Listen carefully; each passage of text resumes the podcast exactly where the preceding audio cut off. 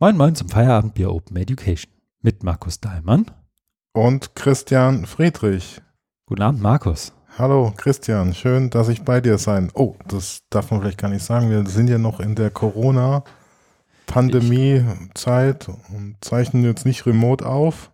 Ich glaube, was wir hier machen, ist erlaubt, weil meine Kabel sind ja jeweils drei Meter lang und die äh, erlauben es uns äh, weit auseinander zu sitzen. Wir gucken jetzt auch nicht gemeinsam in deinen riesen Bildschirm rein. Nein, wir gucken nicht gemeinsam in meinen riesen Bildschirm rein, sondern wir gucken getrennt voneinander in Bildschirme, sitzen an anderen Ecken des Raumes, sind zu zweit. Ich glaube, es ist so ein Grenzfall, weil ich habe sonst ja eigentlich keinen Kontakt zur Außenwelt. Ähm, du so ein bisschen, aber wir versuchen das mal, haben wir uns überlegt, ähm, weil es dann doch irgendwie noch was anderes ist, mal so aufzuzeichnen und schauen mal. Ähm, damit sind wir auch schon voll eingestiegen. Ja. Wie geht's dir, Markus? Danke, gut. Noch gut, immer noch mhm. gut. Sehr gut.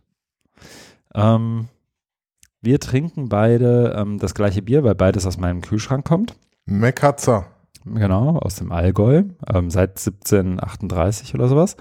Und damit stellt sich gleich die erste Frage ähm, an diesem 28. April 2020, das noch für die Chroniken eingesprochen, ähm, ob wir Feedback bekommen haben. Ich glaube nicht, ne? Ich äh, auch keins. Ich habe auch kein Feedback bekommen. Nein. Ich habe nochmal geguckt, im Blog kam kein Kommentar an. Äh, ich glaube, ich habe ein, zwei Tweets gesehen, aber das auch nur so nebenher. Insofern ähm, Feedback, kann man ja auch mal zu Anfang sagen. Sehr, sehr gerne zu jeder Folge und zu jedem Kapitel einer Folge über feierabendbier-open-education.de. Einfach auf die Episode klicken und Kommentare schreiben oder bei Twitter unter dem Hashtag gerne FOE Podcast. Ähm, dann vielleicht auch gleich, wenn wir dabei sind, machen wir nochmal die Hausmitteilung, dass wir auch mit Kapitelmarken arbeiten, denn wir werden gleich wiederum erzählen, was wir so gemacht haben. Und das kann Mensch, zuhörender Mensch überspringen, indem er oder sie einfach auf dem, in dem Podcast-Player-Menü mit des jeweiligen Smartphones einfach auf Weiter klickt, wie früher bei der CD oder bei irgendeinem anderen Musikstück und dann landet Mensch automatisch in dem nächsten Kapitel und ich äh, habe mir angewöhnt, in diesem Podcast hier auch anzukündigen, wenn ich ein neues Kapitel setze, das vielleicht als Erinnerung an alle Menschen, die das so machen möchten. Und das machst du jetzt auch. Das mache ich jetzt auch und das tue ich, weil wir mit dem nächsten Kapitel anfangen möchten, nämlich dem Kapitel, was wir gemacht haben. Markus, was hast du gemacht? Ich habe einen neuen Job angetreten. Nein. Doch. Oh. Ah, ich habe meine Zelte in Hagen an der Fernuniversität abgebrochen. Aha. Da Wo bist du ja, jetzt? Ich bin jetzt in Berlin. Okay. okay. Äh, aber, ich, aber, hatte, ich hatte ja in ähm, Hagen die Vertretung des Lehrgebiets Mediendidaktik. Mhm. Und so eine Vertretung, wie der Name schon sagt, ist ja nicht von Dauer. Mhm. Es gibt ja auch ein Berufungsverfahren, da habe ich mich auch beteiligt und dann irgendwann mal so meine Chancen berechnet und es gäbe schon Szenarien, dass ich dann noch irgendwie zum Zuge komme, aber die sind jetzt nicht so wahrscheinlich. Deswegen habe ich mich dann anderweitig umgesehen in den letzten Wochen und Monaten und äh, habe jetzt einen, eine Arbeitsstelle in Berlin bei einem Dienstleistungsunternehmen.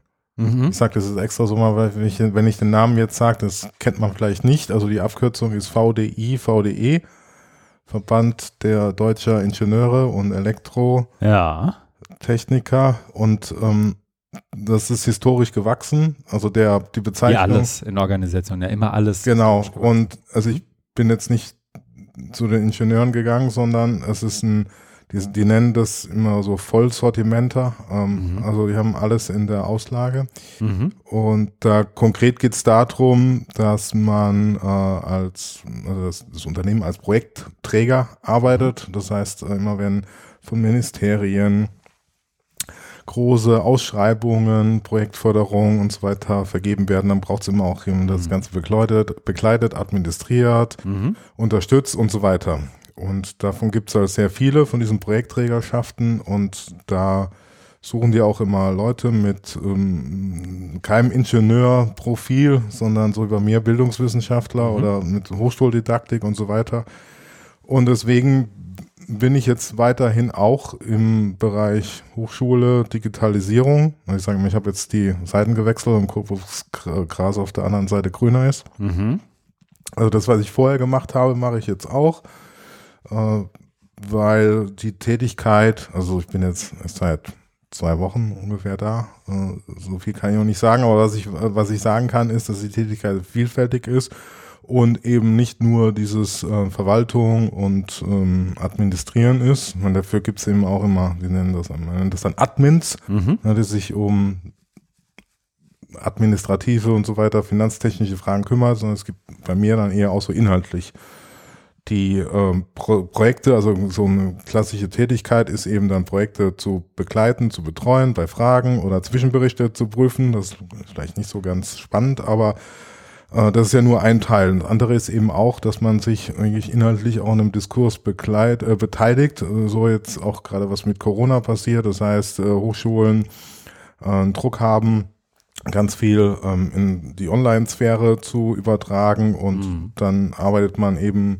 mit, mit den Hochschulen, aber auch mit Ministerien zusammen und dann gibt es immer kurzfristige Anfragen und so weiter. Mhm. Da bin ich dann auch beteiligt. Okay. Ja. Ähm, aber ist ja jetzt schon, also wenn ich, äh, wie soll ich sagen, will er jetzt nicht zu tief bohren oder so, aber es ist ja schon auch ein, schon auch eine Umstellung, ne? So von, von der Akademie in, in, in Anführungszeichen auch so zu letztendlich, ich glaube, es ist ja ein For-Profit-Ding ja, als Projektträger. Ne? Also so ist, aber es fühlt sich schon anders an oder ist das ja, es, gibt, es, so es schon vergleichbar genug. Hat die Ökonomisierung der Bildung so zugeschlagen. Genau, die haben in den letzten Jahren schon so, dass man mir gar keinen Unterschied. Nein, mhm. nein natürlich ähm, äh, ist es äh, for profit und muss ich auch irgendwie oder soll produktiv sein. Mhm. Aber dadurch, dass es äh, so eine große inhaltliche Schnittmenge gibt, äh, wo ich mich eben mit beschäftige, mhm. ist der Unterschied jetzt gar nicht so groß. Also das ganze Verwaltungstechnische und so weiter, ja. das, das wird ja von, von ganz vielen anderen Abteilungen und Stellen und Menschen und so weiter abgefangen mhm. und erledigt. Okay. Ich habe eben auf die Webseite geklickt, da gibt es irgendwie so einen neuen, ich glaube, ich würde sagen Cluster oder Themenfelder oder sowas. Ähm, bist du da in Digitalisierung oder bist du in Wissenschaft und Bildung? Wie ist das aufgeteilt? Also ich bin in Wissenschaft und Bildung. Klicke ich da mal drauf. Finde ich dich da schon? Ich glaube noch nicht. Berufliche und hochschulische Bildung, digitale Wissenschaft und Forschung, Nachwuchsbildung, Forschung und Innovation. Aha. Darf ich da hinlinken? Klar. Stimmt, oder? Ja. Dass die geneigten Zuhörerinnen und Zuhörer sich mal angucken können, wo du so arbeitest. Okay. Ja, herzlich willkommen in Berlin. Ja, danke. Also, genau, es ist mit einem Ortswechsel verbunden. Mhm. In Hagen habe ich ja nie richtig gewohnt. Schade eigentlich, ja, oder? Also ja, ich möchte niemandem genau. im Hagen auf ja, die Füße treten, nein. aber. Aber gleichwohl bleibe ich mit, mit Hagen der Fernuni auch verbunden. Also so ganz habe ich jetzt den, den Akademikerhut auch nicht ausgezogen, sondern bleibe als Lehrbeauftragter in, in einem überschaubaren Umfang da noch weiter tätig. Okay. Ja, erzähl mal so in drei Monaten, wie es ist so in dem Job. So, so, es braucht ja mal ein bisschen Zeit, sich ja. zu setzen. Ne? Aber ich habe mir das natürlich auch überlegt, mache ich mhm. das, mache ich das nicht. Aber also ich habe 20 Jahre fast an der Hochschule gearbeitet, da auch viel erlebt mhm. und viel gesehen. Also das Stichwort Umstellung, klar ist das, aber das finde ich auch mhm. positiv. Also mhm. äh, ich kenne ja ziemlich viel von der Hochschule, also auch das Gute und das Schlechte und dann jetzt mal was anderes kennenzulernen, passt mhm. schon. Und so, so in deinem Alter Mitte, Ende 30 kann man sich auch noch mal Ja, klar, da ist man noch frisch und so weiter, ja. Eben, eben. Ja, ja, ja, ja, total. Mhm. Ja, ja, ja. Okay. Du hast also den Job gewechselt. Blieb ja. noch Zeit für anderes, Herr Daimann? Ja, so wie man mich kennt, bin ich ja noch ein anderer, umtriebig in anderen mhm. Dingen. Ich habe einen Beitrag geschrieben für das Hochschulforum Digitalisierung Sammelband. Ja und äh, denen ein Open Peer Review gegeben. Ich habe es ja. nämlich äh, in einem Google Doc kommentierbar und vertwittert. Aha. Und äh, einige Menschen haben auch schon äh, fleißig kommentiert und Vorschläge gemacht. Mhm. Vielen Dank allen, die da tätig waren und sind, weil es ist noch äh, offizielle Deadline ist am 30. April. Ja. Und ich habe schon eine Version eingereicht, aber ich werde jetzt natürlich nochmal eine aktualisierte, weil da. Das habe ich mich gefragt. Du reichst dann praktisch die nächste Iteration ein ja. mit dem eingearbeiteten Feedback. Genau. Aber die, die jetzt da zu sehen ist, die ist jetzt schon eingereicht auch. Sozusagen vorläufig. Nein, die, ja, aber an dem kann man ja, das ist so, so ein Living Document. Okay. Also viel hat sich ja nicht geändert. Es waren so auch Kleinigkeiten, mhm. so Tippfehler und so. Mhm. Aber dafür bin ich auch wirklich sehr dankbar, weil das ist ja was oft dann, dann runterfällt. Das sieht man ja, ja. Ja. Ähm, kannst du so in eineinhalb Minuten erklären, worum es geht? Also es geht um äh, ursprünglich, die Idee war Entwicklungslinien und Trends für Bildung, Digitalisierung, Hochschule in den 20, mhm. 20er Jahren. Mhm. Ich hab, das ist ja jetzt, ne? Ja, das ist ja jetzt. Also was mhm. passiert jetzt in dieser Dekade? Mhm. Ich habe mich da mal rangemacht und dann irgendwie ge gemerkt, also ganz glücklich und wohl fühle ich mich da nicht mit dem Thema. Weil ähm, diese ganzen Prognosen und Vorhersagen fliegen dir ja meistens auf die Füße. Und, ja, ja. und gerade in dem Bereich, also wenn es um Bildungstechnologien mhm. geht, ne, was der nächste Hype ist und, und mhm. was, was setzt sich da durch und so weiter, da habe ich gemerkt, das macht irgendwie für mich keinen Sinn. Und weil mich auch ein paar andere Dinge mal gestört haben, also dieses ich gucke immer nur nach vorne und ähm, habe halt so dieses, dieses Narrativ, äh, Fortschrittslogik, es wird immer besser mhm. und so weiter. Und was bisher passiert ist in der Vergangenheit, spielt kaum eine Rolle. Deswegen habe ich das ganz neu aufgezogen und habe dann gesagt, das müssen wir erstmal in die Vergangenheit gucken, mhm. weil ich das hier aus eigener Erfahrung auch gut kenne, so diese E-Learning-Initiativen und Projekte seit Mitte der 90er, aber bei mir war es Ende der 90er, mhm. weil ich nur als Student und, und dann Hiwi da gearbeitet habe. Und dann sind da bestimmte Muster und die wollte ich halt irgendwie auch rausarbeiten. Also einmal auch so, das ist so eine faktische Ebene, was ist damals passiert, wie viel Geld gab es, was wird gefördert, wie wurde gefördert aber dann auch, was sind so die Mythen, was da drunter liegt, also die Vorstellungen von E-Learning und so weiter. Mhm. Und die, also diese zweite Ebene versucht nochmal stark zu machen, in, in, in dem, also offen zu legen, weil das ja vielfach im, im Verborgenen liegt und ähm, das wiederholt sich ja oft. Ne? Also dann war es mhm. E-Learning, dann war es Mobile Learning oder Blended Learning, jetzt Digitalisierung. Und das, das Kapitel habe ich dann genannt, das Erbe des E-Learning. Also mhm. auch, dass wir so ein Erbe haben, das irgendwie annehmen sollen und damit umgehen sollten. Mhm. Ein, einen Weg finden. um, um, Fehler auch nicht nochmal zu machen. Ja, nochmal so, oder noch Genau. Mhm. Okay. Genau. Aber da habe ich gemerkt, eigentlich will ich ja keine historische Arbeit schreiben, sondern auch versucht, da was rauszuziehen und habe dann ähm, eben dann übergeleitet zu, zu Digitalisierung und dann mit den MOOCs, so als digitales Erweckungserlebnis, weil man gemerkt hat, mhm. mit, den, mit den MOOCs ist eben die Tür aufgestoßen worden zu einem breiteren Diskurs über Digitalisierung und Hochschule. Mhm. Vorher war das ja alles äh, oft sehr nischig mit, mit E-Learning und nur wenige Leute interessiert. Äh, aber mit den MOOCs ist halt schon mehr passiert. Und dann diese Phase dann, nachdem so der Hype abgeflaut ist, zu so einer Normalisierung ist interessant, weil da werden dann bestimmte Weichen gestellt. Das heißt, ja. wenn man sich mit auseinandersetzen will, was sind jetzt die Trends und Entwicklungen, dann ist diese Phase relevant, weil das, also es geht ja nicht bei Null los, ne, oder mhm. aus dem Nichts, sondern es sind ja gewisse Pfade schon da, die ausgetreten wurden. Also sowas wie Aufstieg der Plattform oder Datafizierung. Mhm. Das habe ich dann mit, mit aufgenommen. Ja. Um, um ähm, eben, so wie man mich kennt, aus so einer kritischeren Perspektive das Ganze zu beleuchten. Also es ist mhm. weniger so, äh, es wird jetzt das Jahrzehnt des, äh, was weiß ich, äh, AR, VR, ne, lernen. Das, das Jahrzehnt hatten wir doch auch schon. Oder genau, das hat man schon, sondern einfach versucht, äh, so Denkanstöße ja. zu geben. Und dann ähm, ganz zum Schluss äh, ich dann so die, die aktuelle Corona-Krise zum Anlass genommen, eine andere Geschichte versucht zu skizzieren. Ja. Also weil jetzt, man merkt ja, ist so ein Bedürfnis da von Menschen, also eine Hochschule und Hochschullehre, äh, dass man jetzt guckt, wie geht es jetzt mit gemeinsam Lehren und Lernen. Also mhm. dieses Bedürfnis nach Austausch, nach Vernetzung, nach Zusammenarbeit. Und ähm, da gibt's natürlich bestimmte Tools, die helfen, andere helfen nicht. Und dann eben diese Perspektive ähm, einzuführen oder zu beleuchten, dass es von diesem pädagogischen Bedürfnis ausgeht und weniger von der Technik. Mhm. Ja. Mhm. Und dass jetzt eine Möglichkeit ist, eben da auch mal grundlegender nachzudenken, welche Art von Bildung wollen wir denn und dann auf die Technik zu gucken, wie kann man das äh, mhm. am besten umsetzen. Und das ist eben, weil vorher, das habe ich ja in einem anderen Kapitel versucht äh, deutlich zu machen, oft so, es gibt dann eben viel Geld, Förder, ja. Fördergeld, äh, dann, dann überlegst du dir irgendwas, dann gibt es ein Projekt, dann machst du das drei Jahre oder fünf Jahre und danach ähm, ist dann nichts mehr. Also gerade so in dieser mhm. E-Learning-Phase, äh, Mitte der 90er bis Mitte der 2000er Jahre war die Nachhaltigkeit sehr gering, weil eben die, die Hochschulen gar nicht so drauf eingestellt waren. Die Hochschulleitung hat sich dann oft nicht dazu bereit erklärt, die Projekte weiterzuführen, zu verstetigen, daraus zu lernen, sondern das ist dann versandet. Das Personal ist, ich habe das ja selber erlebt bei so Projekten, man ist dann weitergezogen, eine andere Stelle und mhm. was damit passiert ist, weiß ich nicht. Hat ne? ja keinen Einfluss drauf, oder? Na, es gibt ja. da, es gibt auch äh, Literatur dazu, gibt es einen schönen Artikel, der heißt dann irgendwie, äh,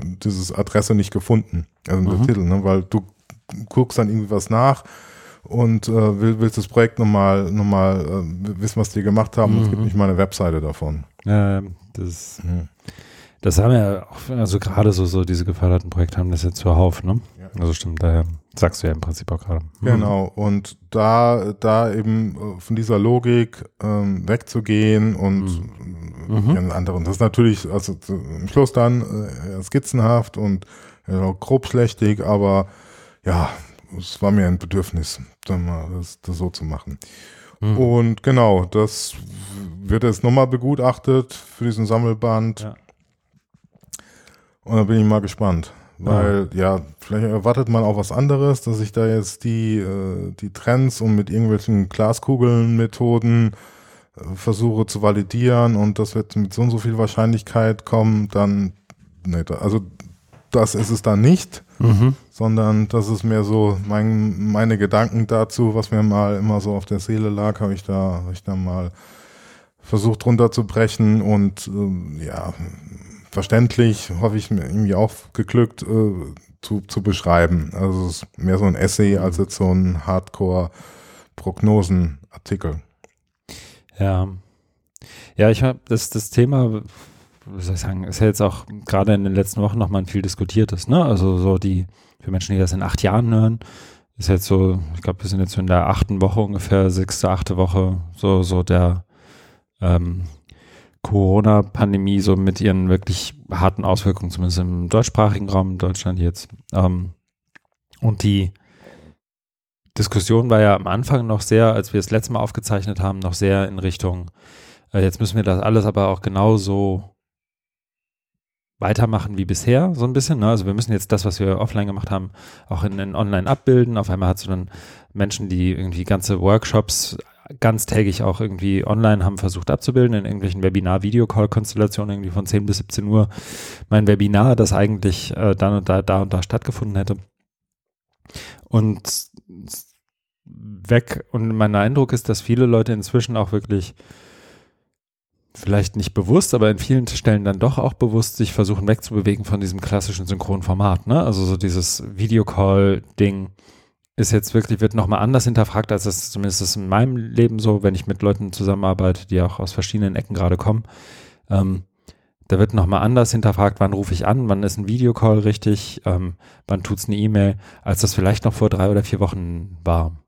So, und ich glaube, ein ähnlicher Prozess äh, ist auch zu beobachten in diesem ganzen, in der ganzen Frage, mit welchen Tools, in welchen Räumen arbeiten wir, welche Pädagogik, Didaktik liegt dahinter, welches Menschenbild liegt auch dahinter. Das sind, glaube ich, Fragen, die so in den letzten zwei Wochen nochmal mehr auch an Fahrt gewonnen haben, als das noch vor vier Wochen zum Beispiel der Fall war. Ne? Und das, also ich, ich sage es nur, weil mein Eindruck ist, dass das hier auch so ein Stück weit in die Richtung geht, ja. diese Beobachtung ein bisschen sichtbarer zu machen oder nachvollziehbarer zu machen. Ja, es ist ja auch nachvollziehbar. Dass erst guckst du, dass du irgendwie überlebst, mhm. dass, du, dass, du, mhm. dass du da arbeitsfähig bist und dass es nicht zusammenbricht. Das ist ja auch so eine Angst. Ne? Mhm. Was passiert jetzt, mhm. wenn die gewohnten Strukturen zusammenbrechen und die gewohnten Abläufe nicht mehr möglich sind? Dann kommt ja immer so ein typischer Reflex, dann machen wir es eben online. Mhm. Da merkt man, nee, macht, macht nicht so viel Sinn, weil ganz anderes Medium, ganz andere Anforderungen.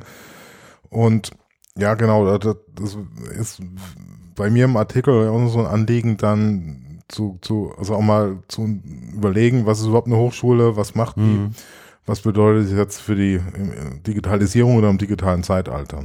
Weil so oft, also ich habe dann auch so mit dieser digitalen Transformation so ein bisschen nochmal rausgekitzelt, dass da oft von diesen tektonischen Plattenverschiebungen, also wird eine riesen Rhetorik aufgemacht und dann wird auch mal gern mit Mediensystemen verglichen, mit Spotify und Netflix und Uber und mhm. Airbnb, ne? Und so, ja, alles schön und gut, aber wie viel Sinn macht das für die Hochschule? Ne? Also es sind immer so reflexhafte Übertragungen dann.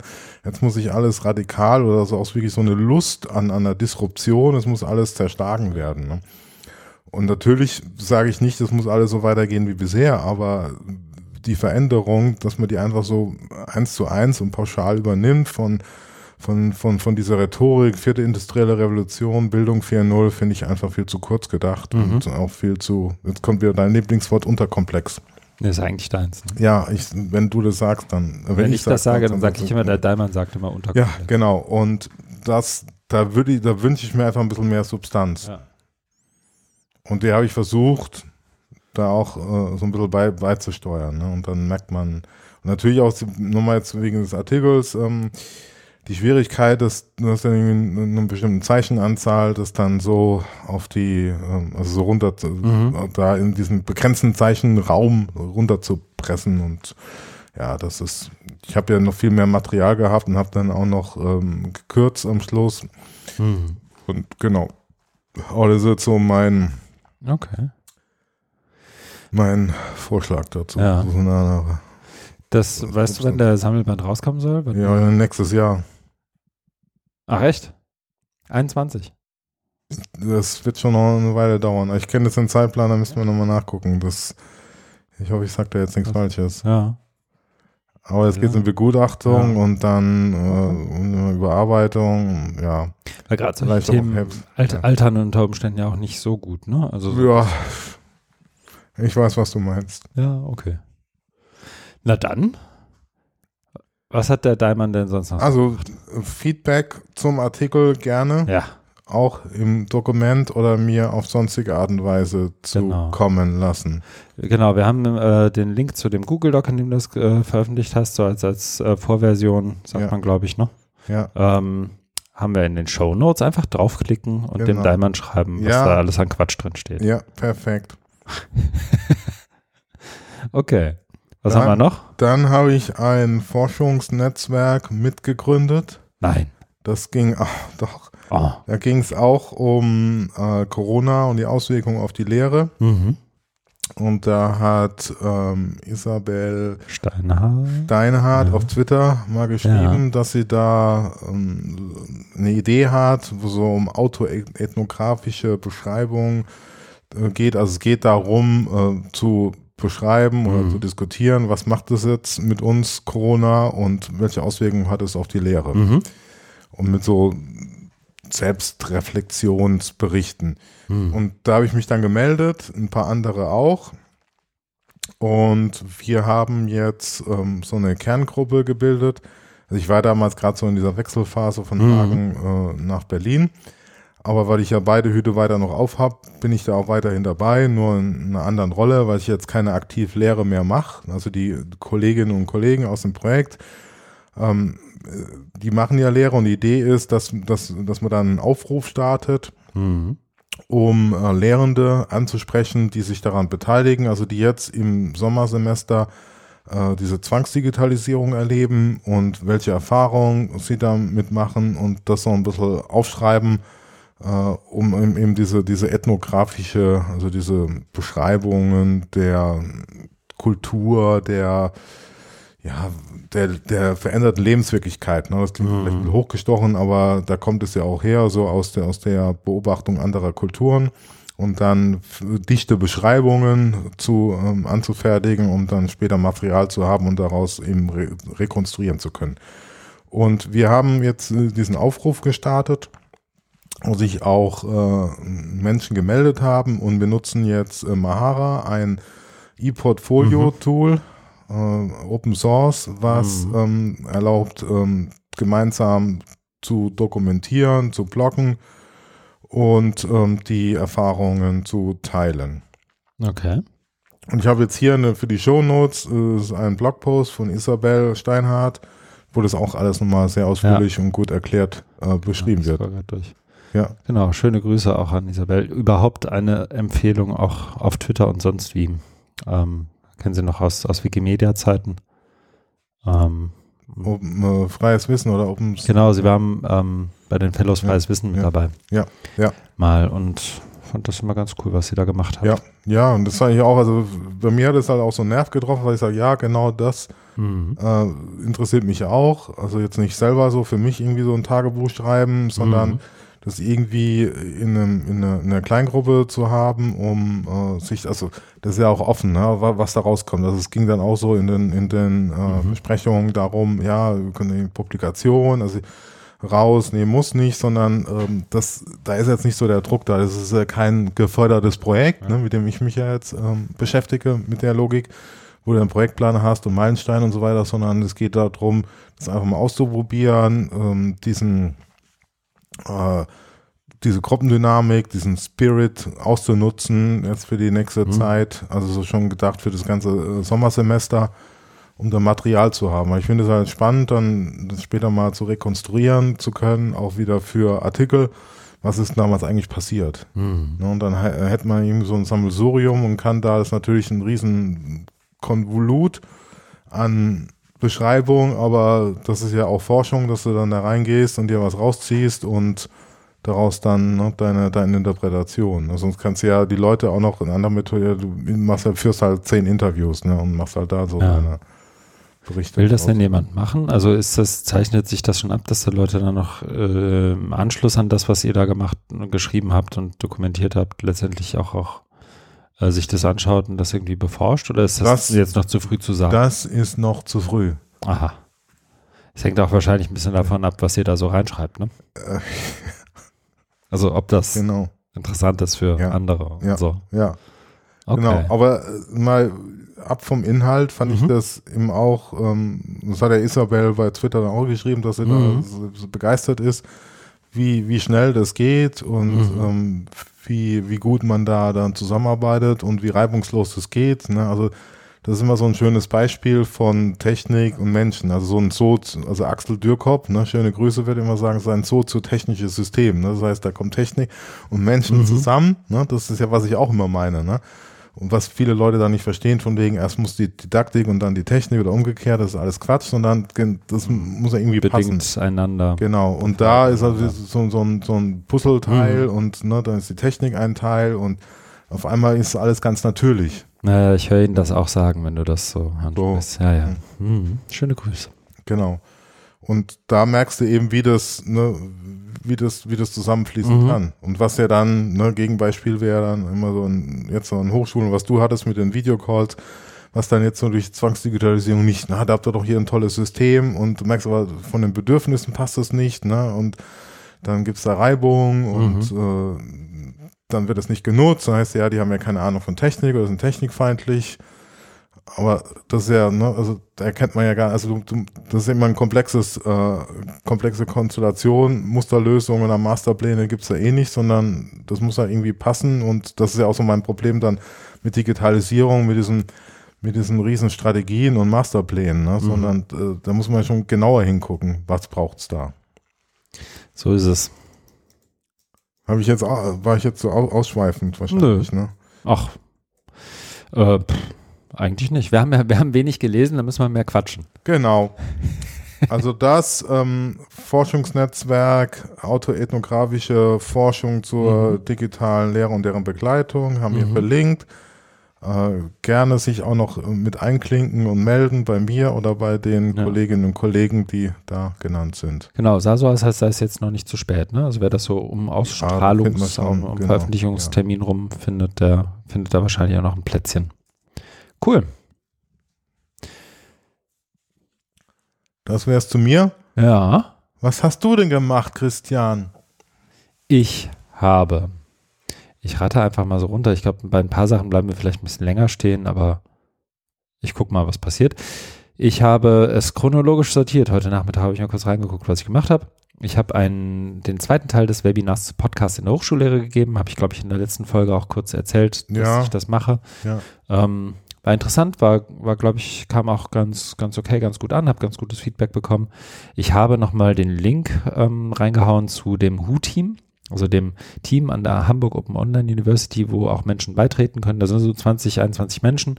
Ist ein bisschen stiller geworden in den letzten Wochen, weil sie wahrscheinlich auch andere Sachen zu tun haben. Ähm, und das auch, wie soll ich sagen, von mir jetzt nicht aktiv be bespielt wird oder von irgendjemandem, aber da finden sich immer ein paar Menschen, mit denen man über Podcasts in der Hochschule und in der Hochschullehre sprechen kann. Ähm, den Link habe ich nochmal reingehauen. Dann hatte ich eine schnelle Präsentation mit Virtually Connecting. Den Link zu der Session habe ich nochmal in die Show Notes gepackt, ähm, auch von der Aufzeichnung. Ähm, das war ja im Prinzip eine, eine der vielen Konferenzen so im Frühjahr, die, äh, auf die sich viele gefreut haben, die dann aber eben ähm, online stattfand. Und ich selber habe es wegen eben auch gesteigerten Arbeitsaufkommens nicht geschafft, konstant dabei zu sein, sondern habe nur so ein paar Keynotes leider gesehen. Ja, ich habe mir auch nur so ein paar andere Sachen. Ähm, habe noch ein paar Sachen in der Liste. Also wer äh, gerade viel Zeit hat, was ich nicht annehme, weil ich glaube, viel Zeit zu haben in den letzten Wochen ist zumindest für die Leute, die ich so kenne, eher ein Mythos. Ähm, aber wer denn noch Zeit hat, möge sich auch mal die OR 20 Recordings anschauen. Das war, glaube ich, ganz gut. Ähm, wir haben gearbeitet mit dem Team rund um die World Map, ähm, die OER World Map ähm, an einem Relaunch der Open Policy Registry und an der Kommunikation darum. Das ist ja im Prinzip so ein Tool, ähm, das so, so, so eine Art Outlet der, der World Map ist, wo Menschen letztendlich nach verschiedenen Policy-Arten suchen und filtern können um sich das anzuschauen.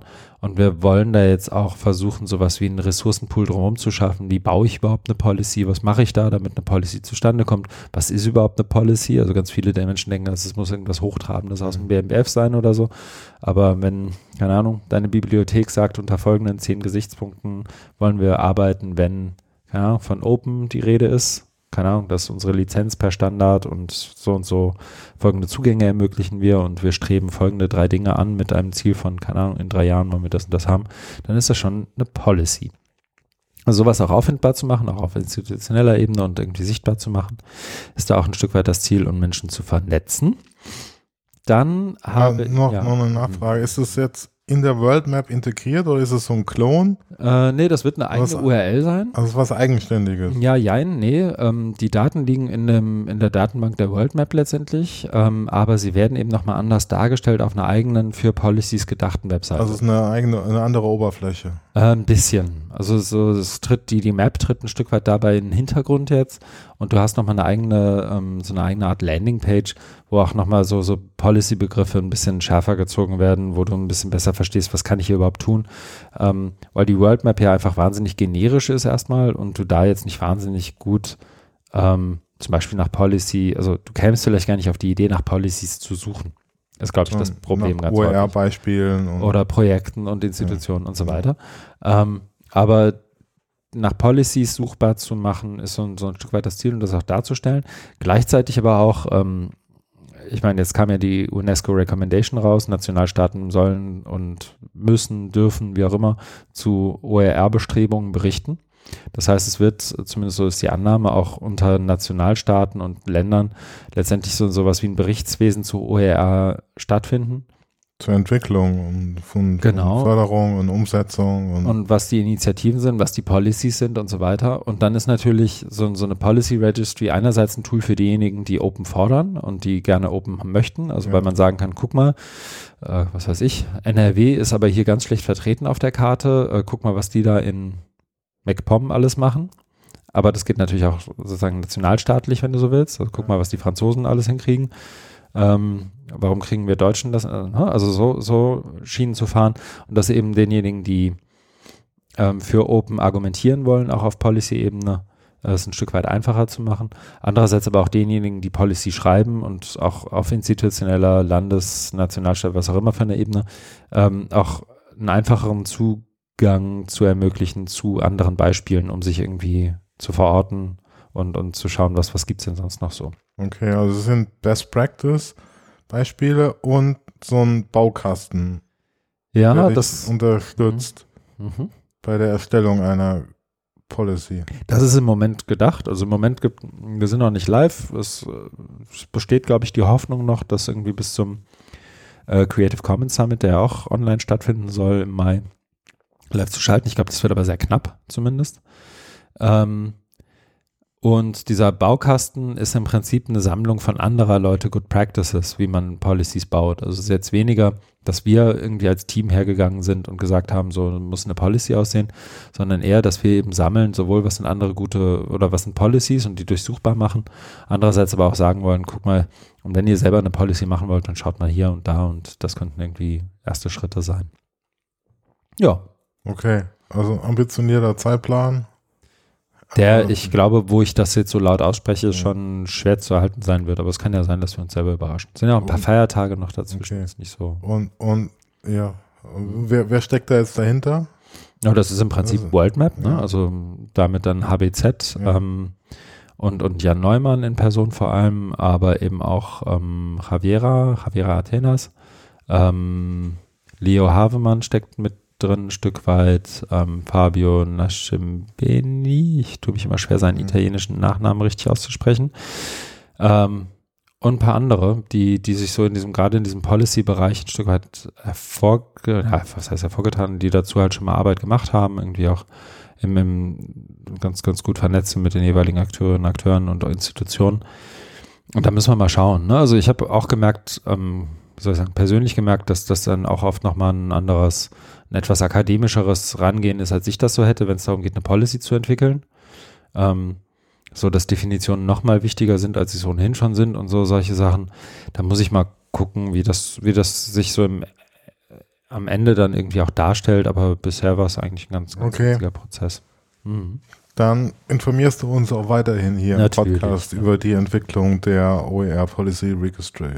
Registry, Registry jawohl. Ja.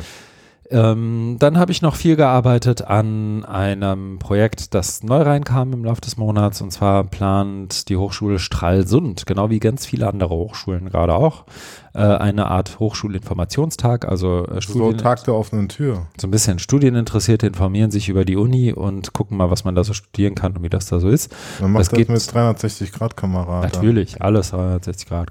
Ähm, Nee, und das funktioniert jetzt natürlich irgendwie online und dann muss man irgendwie gucken, was sind coole Programme, wie kann man das irgendwie darstellen, dass sowohl ein Kontakt zu Lehrenden da ist, aber auch untereinander. Wie, wie kann, lerne ich den Campus kennen, Labore und alles, was da so gibt. Da arbeite ich mit irgendwie an einem Konzept und ähm, dann vielleicht auch später bei der Umsetzung. Das ist geplant so für Anfang Juni. Ähm, und da wird es alles von Live-Formaten geben. Ähm, das, was Hochschulmenschen Webinare geben wird, äh, nennen wird es geben ähm, aber auch so, so Studiosituationen, wie man das einrichten kann. Also so verschiedene Sachen, die wir irgendwie machen möchten. Ähm, und ja, ich glaube, heute, nee Quatsch, morgen ist das nächste größere Meeting dazu, wo wir so ein paar ähm, Eckpfeiler bestimmen können, Meilensteine bestimmen können, dann geht's weiter. Ja, aber da war jetzt relativ viel Arbeit. Ähm, mal gucken, was passiert damit. Ja. Und es war ähm, nochmal eine andere Facette auch ähm, bei mir unterwegs, nämlich war der Kickoff der zweiten Runde des Media Lift. Das ist ja so ein letztendlich Innovation oder so, so ein Inkubatorprogramm in Hamburg, also noch aus meiner Hamburger Zeit, wo Menschen sich bewerben können, wenn sie eine bestimmte Start-up-Idee irgendwie haben und die sozusagen in diesem Inkubator fördern möchten. Ähm, da bin ich ja jetzt in der zweiten Runde wieder als Mentor dabei und habe diesmal auch ein mir zugewiesenes Team. Das Team heißt Hello World und ich muss eben lachen, weil du AR und VR irgendwie gesagt hast. Die entwickeln eine Sprachlern-App mit äh, Augmented Reality-Elementen. Das heißt, du nimmst praktisch dein Handy, hältst das irgendwo drauf und dann zeigt es dir in der jeweiligen Sprache an, wie die Sachen, die du da ähm, fotografierst oder die gerade durch deine Kamera siehst, irgendwie in der jeweiligen Sprache genannt werden, wie man die irgendwie benutzt. Ähm, wie man Kaffee in, bestellt, wie man, wie man zum Kaffee Bahnhof bestellt, kommt. Genau. Und ich fand das irgendwie ganz, ganz eine relativ offensichtliche AR-Anwendung, die aber jetzt, glaube ich, in den letzten Jahren auch erst so richtig gut möglich wurde. Ähm, bin ich mal gespannt, wie, wie sich das Team entwickelt. Da sind echt ein paar fitte Leute dabei. Und ich helfe, indem ich ab und zu mal meinen Senf dazugebe, wahrscheinlich. Ich muss mal gucken, wie sich das entwickelt. Ja. Ähm, und ansonsten habe ich noch ein paar Podcasts gemacht. Ich habe einen Podcast, den ich hier zumindest einmal kurz highlighten möchte, weil mir das irgendwie relativ viel Spaß gemacht hat auch. ähm, und zwar den Podcast Hochschullehre in Zeiten der Corona-Krise. Den habe ich für Hamburg ähm, hört ein Hu aufgezeichnet und hatte Menschen eben aus der HAW, aus den verschiedenen Teams da, Medienberatung, Didaktik, ähm, aber auch Administration des Ganzen als Gäste. Und wir haben letztendlich aus verschiedenen Perspektiven darauf geguckt, was irgendwie so funktioniert und wie die ganzen ähm, Programme jetzt gerade anlaufen, sich ja gerade auch wahnsinnig viel in Hochschulen ändert von, wir mussten mal, keine Ahnung, ich, einer der meiner Gäste hat es ganz, ganz schön beschrieben, die Während wir früher ja noch in so eine Individualbetreuung gegangen sind und du musst praktisch als E-Learning-Team ja fast Akquise machen, um irgendwie Lehrende zu mhm. kriegen, die irgendwie mal mit dir was ausprobieren möchten und irgendwie mal coole Sachen irgendwie ausprobieren möchten in der Lehre.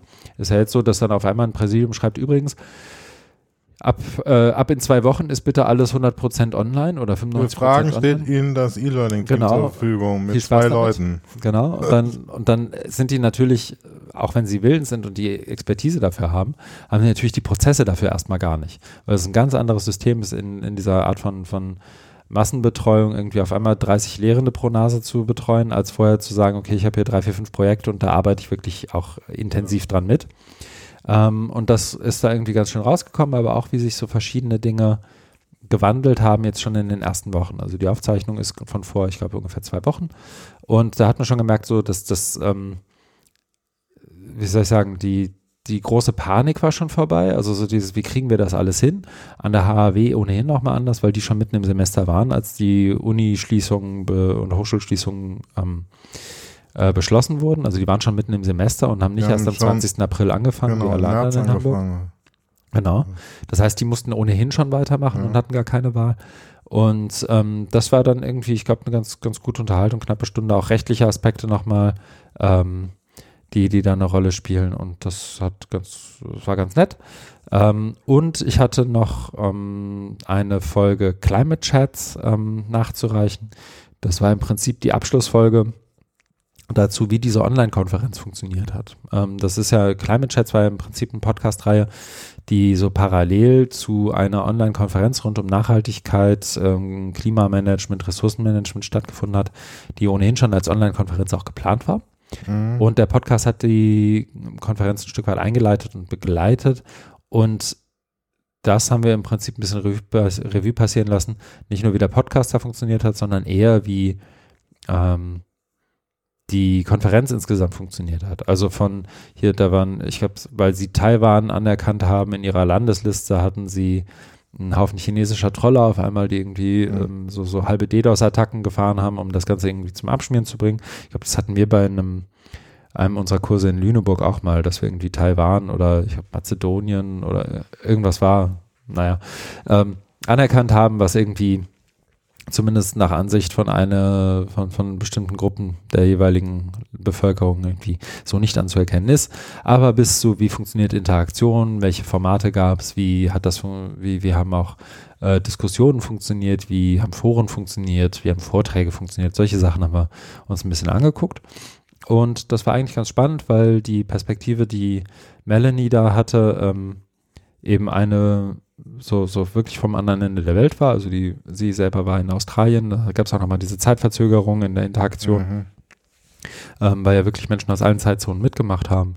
Also das war eigentlich ganz, ganz schön, nochmal sich das, das anzugucken. Deswegen hier auch nochmal der Link dahin. Und das ist so die Kurzfassung dessen, was ich gemacht habe. Schön. So, Im Groben. Ja. So noch ein paar andere Sachen, die aber noch nicht so richtig spruchreif okay. sind. Ja, dann beim nächsten Mal. Beim nächsten Mal. Wir, wir podcasten ja, ja nochmal. Ja. Ja. Insofern würde ich fast vorschlagen, dass wir in die Liste dessen einsteigen, was ähm, wir so gelesen haben. Oder? Ja, setzt bitte eine Kapitelmarke. Kapitelmarke ist bereits gesetzt. Perfekt. Dann fangen wir an. Der erste Artikel ist von Ben Williamson. So ist es. Der schon öfter hier vorkam. Ja, ich glaube schon. Ja, ein Bildungsforscher im Bereich EdTech, mhm. könnte man sagen, der einen Blog betreibt, der heißt Code Arts in Education. Der, er selber ist, glaube ich, in Ster Sterling oder in ja, ich glaube schon. In ich Schottland. Mal, ich gucke mal, ob ich was finde, aber ich glaube, er ist in ja. Und der Artikel ist vom 1. April, kein April-Scherz. Äh, mhm. Heißt New Pandemic AdTech Power Networks. Mhm. Und das ist so mh, der Schwerpunkt seiner Arbeit, also wie ich es wie ich's wahrnehme, der ist ja auch sehr aktiv auf Twitter. Ja. Ähm, wo es eben darum geht, diese, ähm, ich will nicht sagen industriell-militärischer Komplex, aber diese, ähm, ja, klingt ja schon an, ne, diese Power Networks, ähm, äh, also diese großen Tech-Firmen, ähm, auf Stiftungen und so weiter, die unter die Lupe zu nehmen, ihre Politik mhm. äh, aufzudecken. Und jetzt am Beispiel von Corona, also wo es jetzt eben ähm, die, die Schließung gibt, die massenhaften Schließungen an Schulen, Universitäten, mit eben der, wie du es gerade auch gesagt hast, mit der Vorgabe von der Hochschulleitung oder Schulleitung und Behörden, man möge doch jetzt alles schnell online machen. Mhm. Und da ist man eben überfordert und ja, erschlagen erstmal. Und das ist jetzt wieder die Stunde dieser Powerful Networks, die dann ähm, ihre ähm, Dienstleistungen anbieten, also in Form von äh, Infrastrukturen, in Form von Services, von Software und so weiter. Also es geht ja dann konkret auch um, um Google, Microsoft, Facebook. Und das ist ganz spannend, ähm, hier auch nochmal nachzulesen, weil es gibt eben dann ähm, so ein Ökosystem. Also es sind, es sind ja nicht nur die Tech-Giganten, sondern es sind dann auch so äh, multinationale, supranationale Organisationen wie OECD und UNESCO, also von der UN, hm. die, äh, die dann da ähm, bestimmte Interessen, bestimmte Politiken verfolgen.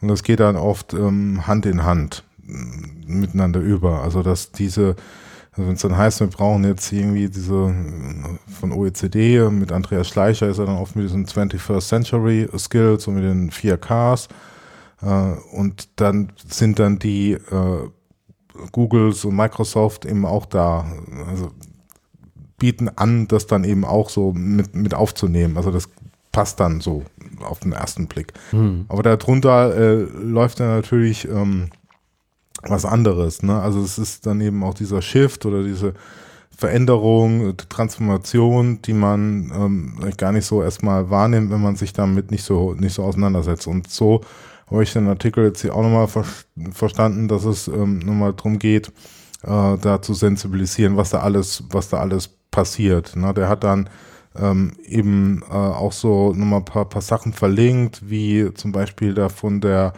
UNESCO dieses Global Education Monitoring, mhm. wo, wo einfach nur gesagt wird, dass jetzt ganz viele äh, Länder weltweit jetzt ähm, Fernlehre, Distance Education einführen mit ähm, äh, verschiedenen Technologien. Und die, diese Technologien, die kommen dann eben oft von diesen, von diesen Providern, von, von, den, von den Großen. Und die, und das sind eben äh, privatwirtschaftliche Konzerne, die im eigenen Interessen haben, die ähm, das dann aber mit der Technik, das ist ja in der Technik eingeschrieben, das dann da auch an die Schulen kommt. Und ähm, das muss man sich einfach nochmal vor, vor, Augen, ähm, vor Augen führen. Also wie da diese, diese Koalition äh, vonstatten geht und jetzt auch diese Pandemie, Corona ausnutzt. Ja. Also so grob zusammengefasst. Ne? Mhm. Nee, ist auch, ähm, habe ich, doch, ich habe ein paar Sachen, glaube ich, hinzuzufügen, weil ähm, ich seit gerade, wie soll ich sagen, es gibt ja, das, das klingt ja gleich immer alles so, so, so, so fast schon so Verschwörungs Verschwörungstheorie, so, es gibt irgendwie ein weltweites Netzwerk ja. von äh, Organisationen, die irgendwie ähm, jetzt diese, diese Krise nutzen und dass das, ähm, würde ich, glaube ich, und das, das ist das Interessante daran, ich würde das den Einzelpersonen da drin nicht immer so direkt unterstellen. Also ich würde nicht den Einzelpersonen die, per se unterstellen, dass sie das so berechnet machen, so im Sinne von, jetzt schlägt unsere große Stunde und mhm. jetzt können wir hier irgendwie unseren, ähm, du hast eben den militärisch-industriellen Komplex, ja. so dass das, so, die haben jetzt nicht irgendwie, ähm, ziehen jetzt nicht Freimaurermäßig durch die Gegend und sagen so, und jetzt hauen wir mal über mal Office 365 rein. Ne? Also, kann sein, aber zumindest würden sie es, ähm, sind sie geschickter darin, das irgendwie zu, ähm, zu, zu erzählen. Die, was ich daran interessant finde, ist, dass diese, oder was ich beim Lesen gedacht habe, ist, dass diese Allianzen, die da so angesprochen werden, ja oft ganz, ganz oft auch zumindest so in der Draufsicht implizite Allianzen sind. Ne? Also da geht ja niemand her und sagt, so und wir drei großen Internetgiganten ziehen jetzt mal in alle Schulen dieser Welt ein und ähm, still übereinstimmend haben wir folgende Agenda im Hintergrund und was haben wir alle gelacht, als wir da in der Lobby saßen und jetzt ziehen wir mal los und übernehmen irgendwie Bildungssysteme. Ähm, aber was, was hier, glaube ich, nochmal sichtbar wird, und ich glaube, er sagt es nicht mal implizit, aber solche Dinge wie, also eben die 21st äh, Century Skills angesprochen, die ja von der OECD und von, von Andreas Schleicher irgendwie propagiert werden, das sind ja im Prinzip Maps und Konzeptideen und, und wie soll ich sagen, sagt man da Typologien oder, oder Clusterungen von, von äh, Bildungszielen, Bildung oder Bildungszielen, Bildungsidealen fast schon, so wie, wie auf was muss Bildungs, muss ein Bildungssystem vorbereiten und worauf muss es hinleiten, die ja irgendwie auch von ähm, von der 21st Century Learning Alliance oder wie die heißt, mhm. ähm, irgendwie entwickelt wurden. Und wenn man da auf die Liste guckt, dann sind das ungefähr die Unternehmen, die auch hier in diesem Artikel vorkommen. Ne? Also das ist Adobe, das ist Microsoft, das ist ähm, na, Google und, und so weiter. Das heißt, die, diese, diese Verwebung von, von den oder dass, dass sich diese Texte, die diese jeweiligen Organisationen rausgeben, ganz oft so, so ähnlich lesen, ähm, ist dann vielleicht doch nicht immer nur Zufall, sondern hat ja irgendwo dann auch so, so einen theoretischen, so eine theoretische Basis darin gefunden. Genau, Beispiel. weil es geht, und ich kann mal einhaken darf, es geht ähm, da, also stimmt dir da genau zu. Es geht um Innovation und da ist auch erstmal egal, ob es Bildung ist oder ob es Gesundheit ist. Also habe ich mhm. das eben auch verstanden. Also, dass die eben nicht sagen, so jetzt hauen wir da mal aufs Bildungssystem, sondern die haben einfach ähm, eine bestimmte Haltung, eine bestimmte Wertvorstellung, auch wie man Gesellschaft innoviert mit, mit, mit Technik, mhm. mit ihren, mit ihren äh, Technologien. Und das ist jetzt gerade mal, weil es so in der Krise ist und Emergency und so weiter, ist es jetzt eben Bildung. Mhm. Und das ist ja auch schon was länger passiert. Ne? Also Schleicher mhm. tourt, äh, tourt ja schon, schon, schon länger mit, mit, den, mit den Themen rum. Ne? Das sagt, mhm. sagt Ben Williamson ja auch, dass das ja. schon länger geht, aber jetzt durch die, das hat er jetzt nochmal recherchiert, durch die ähm, Corona-Krise nochmal sehr deutlich wird ne? und auch ähm, dokumentierbar ist durch diese äh, Koalition und durch, durch die Maßnahmen, die da machen. Aber ich glaube, denen geht es auch nicht unbedingt jetzt, also so spezifisch um Bildungssystem, sondern generell um Gesellschaft dass man die eben mit bestimmten Ideologien äh, in der Hinterhand versucht umzugestalten. Ja. Und gibt ja hier das, das Zitat von, von Schleicher auch in dem Artikel The World's Biggest Educational Technology Experiment in History. Ja, ja, Dann genau. wird Andreas Schleicher zitiert mit All the red tape that keeps things away is gone and people are looking for solutions that in the past they did not want to see.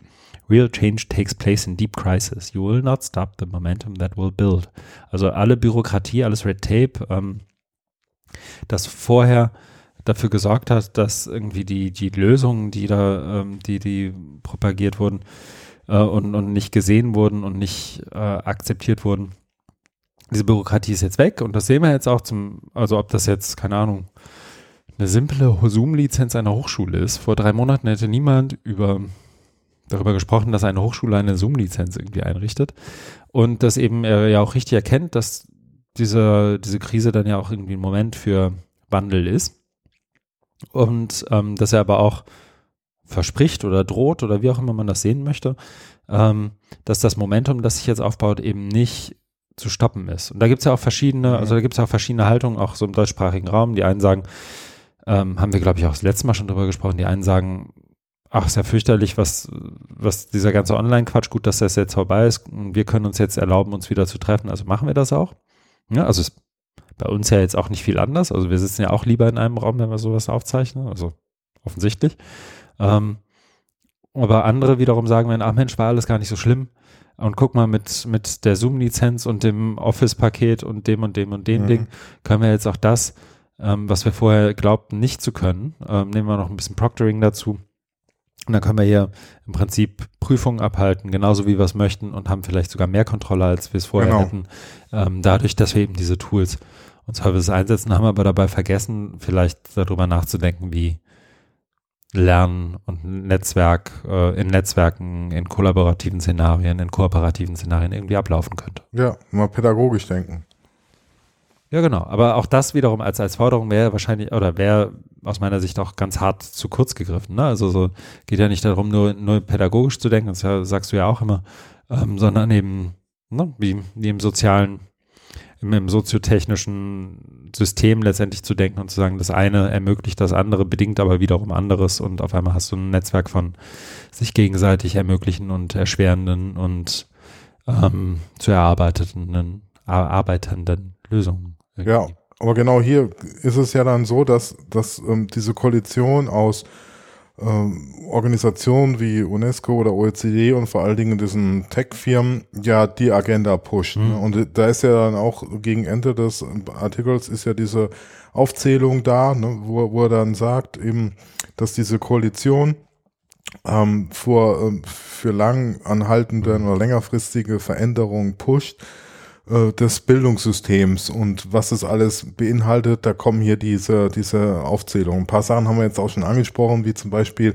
dass ähm, digitale Technologien als Lösung dargestellt werden zur ähm, jetzt jetzt für die Krise, aber auch generell. Also früher war es ja schon schon immer, ähm, dass ähm, äh, das Bildungssystem äh, out of date ist, ähm, nicht mehr also nicht mehr schafft, die Menschen so zu befähigen, dass sie im Arbeitsma äh, Arbeitsmarkt äh, nachgefragt werden, also Wettbewerbsfähigkeit und so weiter. Ne? Das, das kennt man ja.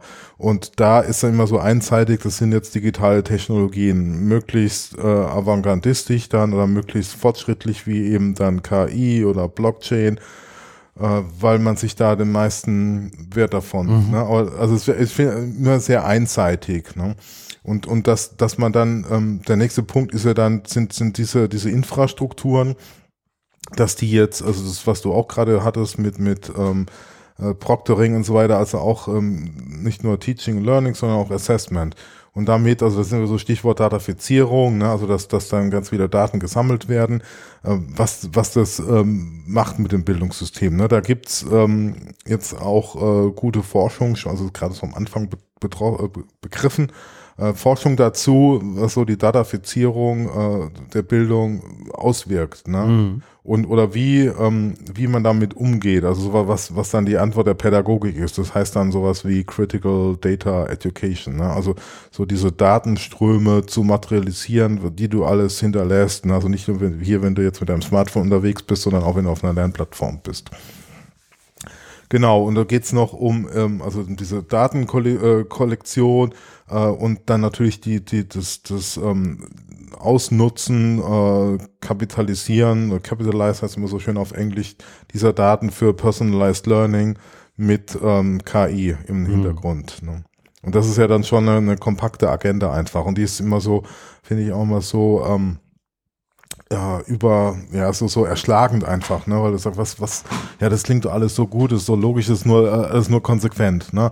Das ist jetzt einfach, die Möglichkeiten gibt's, die, diese Technologien sind da, die Infrastrukturen und für die Pädagogik bedeutet das das und das. Also diese Anbieter, die kommen ja dann, oder die Koalition, die kommen ja dann immer auch mit, mit schon umfassenden Strategien, wie, wie man Bildung umgestalten muss, modernisieren, innovieren muss. Ja, und das ist ja auch, und da schwingt ja auch mit, und das, das, wie soll ich sagen, das begegnet mir in der Praxis ja auch häufig, dass ähm, denjenigen, die sich dem gegenüber wehren oder die das hinterfragen, auch so, so eine gewisse Rückständigkeit irgendwie vorgeworfen wird. Ähm, und da hören halt viele auch dann auf zu unterscheiden. Ne? Also so die, ähm, ich kenne viele, die da wirklich auch, wie soll ich sagen, im Sinne eines dieses Rückständigkeitsvorwurfs auch arbeiten, also dass dem, die dem auch voll entsprechen und sich äh, Dingen verwehren und ähm, da nichts mit zu tun haben wollen. Aber diejenigen, die da irgendwie kritisch analytisch versuchen zu schauen, was ist denn jetzt für den Kontext und die Situation, die Institution, für die Rolle, in der wir hier arbeiten möchten, auch mit Lernenden, Lehrenden und so weiter, irgendwie das äh, Sinnvollste unseren Zielen und unserer Strategie entsprechend, das wird häufig ein Stück weit auch negiert. Ne? Also wenn du es dann nicht ganz schnell umsetzt, dann ähm, läufst du Gefahr, von den richtigen Leuten rückständig genannt zu werden. Genau, dann ist genau. irgendwie, dann hast du, hast es, ist dein Leben schon mal einfach, äh, schon mal schwerer. Ja, deswegen braucht man ähm, für diese Kritik auch äh, eine, auch, auch eine, eine Tiefe oder eine Reflexion wie die, wie, wie diese Tech-Giganten. Also dass, dass man so seine Argumente dann eben auch möglichst gut unterfüttert. Und da gibt's äh, da gibt's eben mittlerweile schon was. Also so zwei Lager, die sich dann gegenüberstehen ne, und die ihre, äh, die, die, die ihre Ziele verfolgen, aber so diese, diese Kritik ähm, ist, also gerade so in Deutschland, so mein Eindruck bisher noch nicht so weit ähm, verbreitet, sondern ist dann eher so äh, reflexartig. Ne? Mhm. Erstmal, ja, das ist ja so böse und, und, und äh, ausspionieren und so weiter.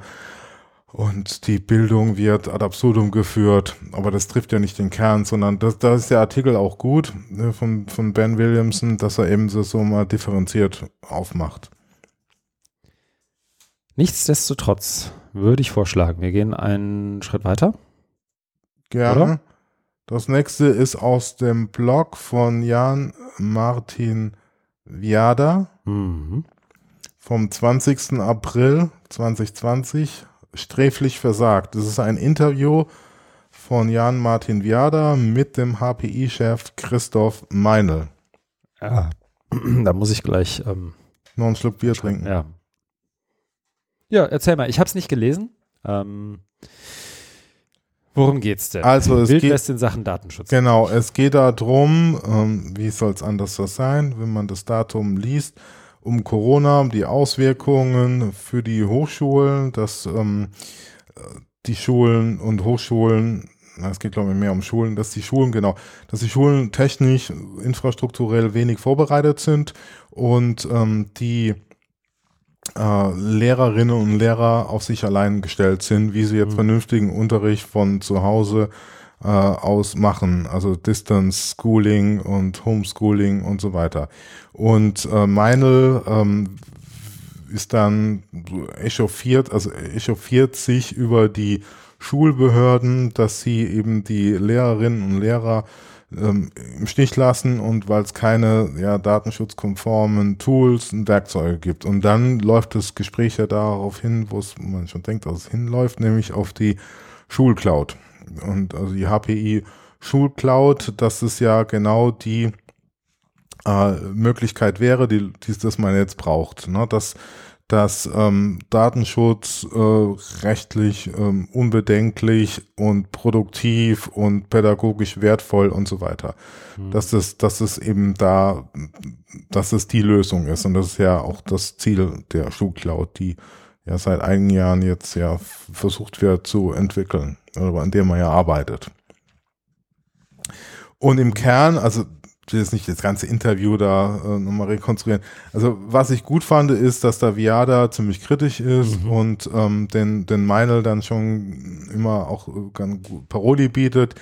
Im Kern geht es dann darum, dass Meinl versucht, die Schulcloud, ähm, seine Schulcloud als irgendwas ganz Tolles ähm, herzustellen, äh, darzustellen, was aber im Prinzip ähm, gar nicht, nur gar nicht nachgewiesen ist, sondern das kann, das können andere Systeme wie jetzt so ein, so ein Moodle, eine Lernplattform eben auch. Und er, Meinl stellt sich dann eben auch so als Philanthrop dar, dass er eigentlich nur was Gutes will, weil Viada fragt dann auch nach, was verdienen sie denn eigentlich damit? Ne? Und er meint, nee, da würde er am HPI gar nichts damit verdienen und mhm. das wäre alles ähm, für das äh, größere Gut in Bildung und, und Chancen für die Zukunft der Schülerinnen und Schüler. Und in der Kommentar, das ist dann weiter unten, dann ähm, wird, wird es nämlich ähm, von, von René Scheppler, äh, Bildungsradar, dann auch nochmal ähm, ganz gut dargelegt, dass eben, also was da dahinter steckt, so, ähm, diese, also ähnlich was wir eben hatten mit äh, Ben Williamson, so die Agenda dahinter und, und äh, der Markt schaffen, so, ähm, so ist es ähm, hier auch. Der versucht es dann nochmal da äh, zu, darzulegen, was was da eigentlich dahinter steckt. Und das, also diese, dieses äh, Gutmenschentum ist es so hart ausgedrückt, aber dieses, diese Philanthropie etwas zu dekonstruieren. Hm. Ja, ich hatte eigentlich die Hoffnung, dass mich das Thema mit meinem äh, Ende bei Wikimedia irgendwie auch loslässt und ich mich nicht mehr so oft mit der Schulclub befassen muss, aber anscheinend ähm, ja, ich habe, also es gibt ja jetzt, ich weiß nicht, ob du es gesehen hast, äh, auch vom, vom Bündnis Freie Bildung unter Beteiligung von EduSharing und eben EduHub. Äh, ja, genau. Heißt das EduHub jetzt? Ich habe, äh, ja. Ich habe es nur gesehen. Wir lernen gemeinsam. Ist, ähm, Ja, ist das das? Ich habe ich hab, ich hab versucht, nicht hinzugucken in den letzten Wochen, aber wie dem auch sei, ähm, ist schade, dass sich da so, so die, ein, eine der Einrichtungen, die da irgendwie zu, auch wirklich draufschauen könnte, was da passiert, jetzt eben ähm, zu, dazu bereit erklärt, wie soll ich sagen, operativ mitzumachen, weil das ja bisher auch nicht die Rolle war. Ähm, aber ich habe es mir noch nicht genau angeguckt und damit ja auch so ein Stück weit die, die Draufsicht verliert, sondern eben drinsteckt. Also die Kritikfähigkeit. An, ja. An, an, ja, ich glaube, es ist halt schon was anderes, wenn du mit jemandem zusammenarbeitest und irgendwie kritisierst, als wenn du zuguckst, wie andere ist, arbeiten ja, und kritisierst. Ja. Ähm, und, und dir das anschauen kannst und unabhängig von denen bist. Ich finde das einfach Wahnsinn, wie ein ja offensichtlich nicht ganz auf den Kopf gefallener äh, Mann wie Meinl es hinkriegt, ähm, einfach Fakten für sich so hinzudrehen, ja. als seien sie, äh, als lägen sie, läge es auf der Hand, dass es ganz anders sei. Ne? Also es ist ähm, das erste Mal, dass ein Projekt im Koalitionsvertrag so derart gepusht und gefördert wird. Und er spricht davon, dass da nichts verzerrt würde. Er spricht, ich habe jetzt nur ge, so, mhm. so gescannt, während du gesprochen hast, er spricht davon, dass es nichts Vergleichbares zur Schulcloud ja. Deutschland und europaweit gäbe. Ähm, dass es äh, keine Bestrebungen gäbe, irgendwie eine Art von Produkt zu entwickeln über 2021 hinaus, also sprich äh, Laufzeit äh, Ende der, der Schulcloud. Ähm, und dass daran ja noch niemand denke, ähm, das ist einfach de facto falsch. Und Leute, die sich mit dem Thema beschäftigen äh, und mit den Leuten sprechen, die daran arbeiten, ihm inklusive, wissen auch, dass das falsch ist. Und trotzdem stellt er sich hin und erzählt den Käse jedes Mal wieder. Und es ist irgendwie interessant, weil ich, wie soll ich sagen, die ähm, offensichtlich auch, und das war schon vor, wann war das? Zwei, zweieinhalb Jahren so, war ich mal bei einem, nee, Quatsch, das muss im März 2018 gewesen sein. Also in meinem äh, ersten Jahr Wikimedia hat er sich wirklich vor, vor irgendwie ein, bei diesem Schulcloud-Forum wirklich vor Lehrerinnen und Lehrer gestellt und gesagt, Open ist alles Rotze, brauchen wir gar nicht mit anfangen. Wir haben bisher nie was äh, Sinnvolles gesehen. Wir bauen jetzt hier sowas wie, Sie müssen sich das vorstellen wie einen App Store für, für Bildungsmaterialien, für Software, damit ähm, und damit schaffen wir das erste Mal sowas wie einen Zugang und einen Marktplatz ähm, über den Schulen und Bildungsträger ähm, und Regierungsbezirke oder wer auch immer dann sozusagen die, die, die das Portemonnaie aufmacht, einen Marktplatz, damit die sich endlich sozusagen auch an digitalen Produkten sortiert bei den Verlagen, Softwareanbietern irgendwie bedienen können. Und ähm, das es gibt einen Haufen, also was, was man dann ja immer vorgehalten bekommt, wenn man irgendwie Open Advokat ist, sozusagen, ähm, dass es ja auch einen Haufen Schnittstellen gäbe zu den offenen und freien Produkten dieser Welt, ne? also zu den Serlos und den äh, der Wikipedia und so weiter. Und das stimmt ja auch. Aber de facto ist das ja nichts anderes als ein eine BMBF-Bestrebung über das HPI, den Verlagen und Software-Leuten ähm, irgendwie einen Absatzmarkt zu schaffen und einen Marktplatz äh, im ja. Sinne des Wortes zu schaffen, über den dann eben auch ähm, Produkte bezogen werden können. Und das Aber ist ja auch erstmal. In dem immer zu Open Source, also hier mhm. ist er jetzt immer so zum, also meine, immer so zum Open Source Verfechter oder, oder ja, ja, ja. also er lehnt es nicht mehr so ab. Da muss man zwei ne? Dinge trennen, genau. Das, äh, für die Software ist das super, weil seine, also so die, die HPI-Software ist natürlich Open Source. Wenn du wiederum mit Leuten sprichst, die mal versucht haben, das selber zum Laufen zu kriegen, ohne, äh, ist das ohne die Dokumentation, die da zumindest nach dem, was ich so mitgekriegt habe, derzeit noch fehlt. Die, ich habe auch immer wieder gehört, dass daran jetzt gearbeitet werden soll, dass das irgendwie schwierig ist. Ich habe, ähm, wie soll ich sagen, da, da ist halt das, das, das, das stimmt ja auch. Also er legt ja auch die Zugänge oder es werden ja auch die Zugänge zu den freien ähm, Umgebungen gelegt. Es ist halt aber das so der, der Fakt, dass da sich irgendwie verweigert wird in der Öffentlichkeit über sowas wie ein Betreibermodell ab 2021 zu sprechen, dass sich verweigert wird, überhaupt anzuerkennen, dass das ähm, gebraucht wird. Da lese ich ja hier auch immer noch Zitate, die so in die Richtung gehen. Ähm, und dann kann er daran auf einmal nichts Kritikwürdiges entdecken, wenn ähm, ein Projekt, über dessen Weiterentwicklung öffentlich nicht diskutiert werden kann, auf einmal irgendwie Marktanteile nimmt von anderen, vielleicht nicht mal besseren Softwareanbietern. Ne? Also ich sage ja gar nicht, dass It's Learning irgendwie größer, schöner weitergeht oder Moodle oder was ja, auch immer. Ja. Der, den Vorteil, den Moodle hat, ist, Moodle kannst du halt auf deinen Server schmeißen, weil da gibt es noch eine Dokumentation und Community zu. Ja. Ähm, und da kannst du das halt dann machen. Aber ich bin ja jetzt auch wirklich alles andere als ein Moodle-Verfechter. Mein, mein Punkt soll nur sein, ähm, es ist halt schon irgendwie interessant, sich hier das alles anzugucken und sich, das, und sich anzusehen, wie da argumentiert wird und gleichzeitig die Realität zu sehen und sich zu fragen, an was für ein Panorama diese Leute an sich vorbeilaufen haben. Ja, das ist echt ja. abgefahren. Genau, also wir müssen auch nicht in die Tiefe gehen, aber das, das wir zusammenfassen oder nochmal auf, auf einen Kern, ähm, also dass die, die Förderung des Bundes ähm, endet, aber jetzt sagt er auch, dass der Bund, also Meinl sagt es, dass es signalisiert, dass es ähm, bis 31. Juli verlängern wird. Und dann ist eben die Kritik daran, dass eben ähm, der, der Bund jetzt mit seiner, das ist jetzt Zitat von Viada, Bund mit seiner Lieblingslösung der HPI-Schulcloud finanzstark Tatsachen schafft, mhm. die sie am Ende nicht mehr rückgängig machen können, Klar. dafür aber dauerhaft auf den Kosten sitzen bleibt. Ja, natürlich. Ja, also du, du bautest jetzt irgendwie einen Haufen Schulen an, erst fängst mit diesen MINT-EC Exzellenzcluster-Schulen Genau, an. genau dann merkst du auf einmal so, so Trump-mäßig fast schon, who would have thought that, that healthcare is so complicated? Wer hätte gedacht, dass es so schwierig ist, eine Schule dazu zu kriegen, irgendwie ein LMS oder eine Schulcloud ja. zu nutzen? Ähm, hätte ja nie, hätte sich ja niemand vorstellen können, ähm, außer den Leuten, die irgendwie schon seit Jahren versuchen, so zu jetzt arbeiten. haben sich ja angeblich schon mehr als 2800 Schulen neu angemeldet. Ja, bestimmt. Ja, genau. Er. Und da, da, das, das lese ich hier auch und er wird da bestimmt Zahlen zu haben.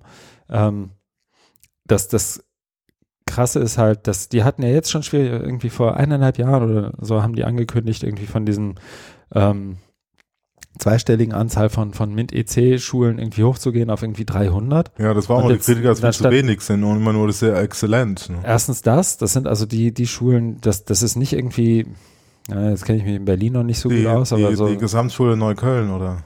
Ja, das weiß ich gar nicht, ob die da so, ob die da so schlecht werden. Ich weiß nicht, die haben ja, ist auch egal, ich kenne ich kenn ja die einzelnen Schulen nicht. Mein, mein Punkt soll sein, dass eine MINT-EC-Schule halt schon was anderes ist als eine normale Schule und auch was anderes als eine Schule, die irgendwie ähm, mit weniger Ressourcen auskommen muss, um mal so platt wie möglich zu sagen.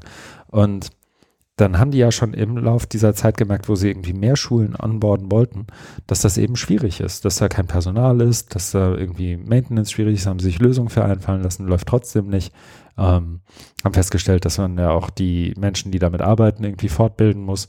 Und ähm, auf einmal melden sich 2800 Schulen an und ich bin mir hundertprozentig sicher, dass genau der Typ, der hier gerade propagiert in dem Interview, dass das alles cool sei und über Weiterfortführung und so weiter, muss man sich ja Gedanken machen und, mhm, und wir verdrängen ja niemanden, dass der, dass das werden die ersten sein, die in drei Monaten schreien, na, aber jetzt haben sich ja hier 2800 Schulen ein, angemeldet, wir brauchen mehr Geld, das, wer hätte denn gedacht, dass das alles so schwierig sein wird? Und stell dir mal vor, die kriegen das Geld, dann gibt es natürlich keinen Weg mehr an denen vorbei. Und damit hast du de facto ein Monopol, ähm, äh, ja. Ne, ein Monopol weiß ich gar nicht, aber du schaffst zumindest ein, du hast damit das HPI zu, und die Schulcloud zu einem Standard erhoben, ja. nicht nur für, also ist ja fein, also wie soll ich sagen, die Oberfläche selber der, der Schulcloud ist mir dreimal lieber als jede Moodle-Oberfläche, also das, das sehe ich ja alles ein, aber du schaffst damit natürlich auch einen Standard und so eine One-Size-Fits-All-Lösung für alles Mögliche an anderen Schulen und du schaffst damit natürlich auch eine Abhängigkeit. Und einerseits zu sagen, hier haben sich 2800 angemeldet, und andererseits zu sagen, naja, aber wie es jetzt ab 21 weitergeht, wissen wir auch Betreibermodell? Äh, ist halt, hm. das ist halt schon, schon fast zynisch zu sagen, ne? einerseits hier 2800 Schulen, andererseits, ja, wissen wir noch nicht so genau, ob 21, ob das dann noch so. Also es werden, das ist ja auch. Wäre ja schade, wenn eure 2800 Schulen was jetzt. Wie Viada sagt, würden, es werden oder? einfach Fakten und Tatsachen ja, ja, geschaffen. Ne? Also die Entwicklung nicht den, Schu also nicht den Schulen überlassen und sagt, ja, wir gucken selber mal, was brauchen wir denn? Das finde ich auch. Also, da wartet man vielleicht auch nochmal 10, 20 Jahre, sondern ähm, es werden Tatsachen geschaffen, du kannst mitmachen oder äh, und wenn du, wenn du, dazu den Kontext Weil es ja hochmodern ist. Dass, ne, dass irgendwie hier der, der, der Senat in Berlin irgendwie so eine, so eine Checkliste rausgibt. Ich muss nochmal nachgucken, wer genau es war. Ich glaube, es war der Senat. So eine Checkliste so sagt, eine Bildungsplattform muss folgende Dinge können oder Software im Bildungsbereich muss folgende Dinge können, darf folgende Dinge nicht tun. Aber wir haben jetzt keine Liste noch hinten dran gehängt, welche Software dafür gut ist, sondern das müssen die Schulen bitte selber machen. Ja, ja, Dass du da als Schule hinterher sagst, naja, dann nehmen wir doch das, was vom BMBF gefördert ist, weil da sind wir zumindest genau. sicher, dass, der, dass uns da keiner vors Bein pisst. Ist ja logisch. Also so davon, da, da, davon, von überhaupt von sowas wie einem Markt zu sprechen, ist ja zynisch. Ja, und es ist ja auch okay, ja kein, es wäre ja auch okay, keinen Markt zu haben. Also ich wäre der Erste, der sagt, okay, dann verstaatlichen wir die ganze Rotze und machen das mal ordentlich. Genau, entwickeln mal was. Aber, Aber nicht so einseitig, ne? Und so verzerrt. Ich rede mich in Rage. Ja, ist doch gut, dafür sind wir ja da. Ich weiß nicht. Ähm, ich muss mich jedenfalls anscheinend ab und zu doch nochmal mit der Schulklappe. Ja. Ich weiß nicht, willst du eigentlich gar nicht so richtig lesen, aber ich bin da auch nicht so tief drin wie der, wie der Scheppler zum Beispiel. Mhm. Genau. Wer mehr wissen will, lese bitte das Interview nach. Ich musste ein bisschen grinsen. Es gibt ja so, so ein paar unter den Lehrerinnen und Lehrern, die auch so ein bisschen auf, äh, also zu Recht auch genervt sind von den Systemen, in denen sie arbeiten und die man bei Twitter ab und zu mal so liest und ja, sich denkt, ja. ja, ich verstehe euren Frust und so, I hear you. Und die arbeiten sich dann ja auch immer mal wieder an dem Scheppler ab, weil der natürlich immer mit, äh, guck mal, da ist irgendwie eine Struktur, die kriegen wir hinterher nicht wieder weg. Da ist irgendwie Datenschutz-Breach nach eins nach dem anderen.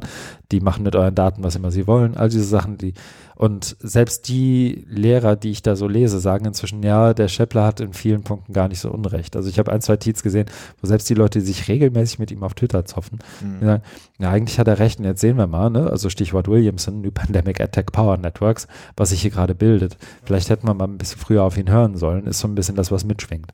Ja, und das ist nicht immer konstruktiv, was da kommt aus nee. der Ecke. Ähm, aber war ich ja jetzt gerade auch nicht. So, aber das, das weiß nicht, ich verstehe nicht, warum man ähm, die, die Egomanen aus Potsdam da irgendwie immer walten lassen muss. Das ja. muss ja alles nicht sein. Ja, eben. Also Schweigen ist ja Zustimmung, wie man so schön sagt. Hm. Deswegen haben wir jetzt auch mal drüber geredet, auch wenn es für dich anstrengend war. Es war schmerzhaft. Ja. Aber wir kommen ja auch zu, zu anderem und nuancierterem. Und zwar habe ich noch einen Text, ähm, der, wie soll ich sagen, Stichwort Innovationsgehalt gar nicht so sehr daherkommt, glaube ich. Zumindest wäre das nicht meine Erwartung. Ähm, ein Text von Gabi Reinmann, äh, Titel Laute und leise Stimmen von erst vor kurzem, 25. April. Und sie beschreibt letztendlich nur genau das, worüber wir uns hier ein bisschen weniger nuanciert als sie irgendwie auslassen. Also ich weniger nuanciert. Du bist natürlich wahnsinnig nuanciert. ähm, und beschreibt letztendlich so die Situation, wie sich das jetzt so alles irgendwie darstellt aus, aus ihrer Sicht. So erst der Artikel, ähm, also 20. April ging es an der Uni Hamburg los, da ist sie ja als Professorin noch beschäftigt ähm, mit der Lehre. Und am 25. April, also so fünf Werktage später, schreibt sie, wie das so lief und was alles so passiert ist und ähm, sortiert das auch auf so einer, so einer Meta- Ebene heraus irgendwie ein Stück weit ein.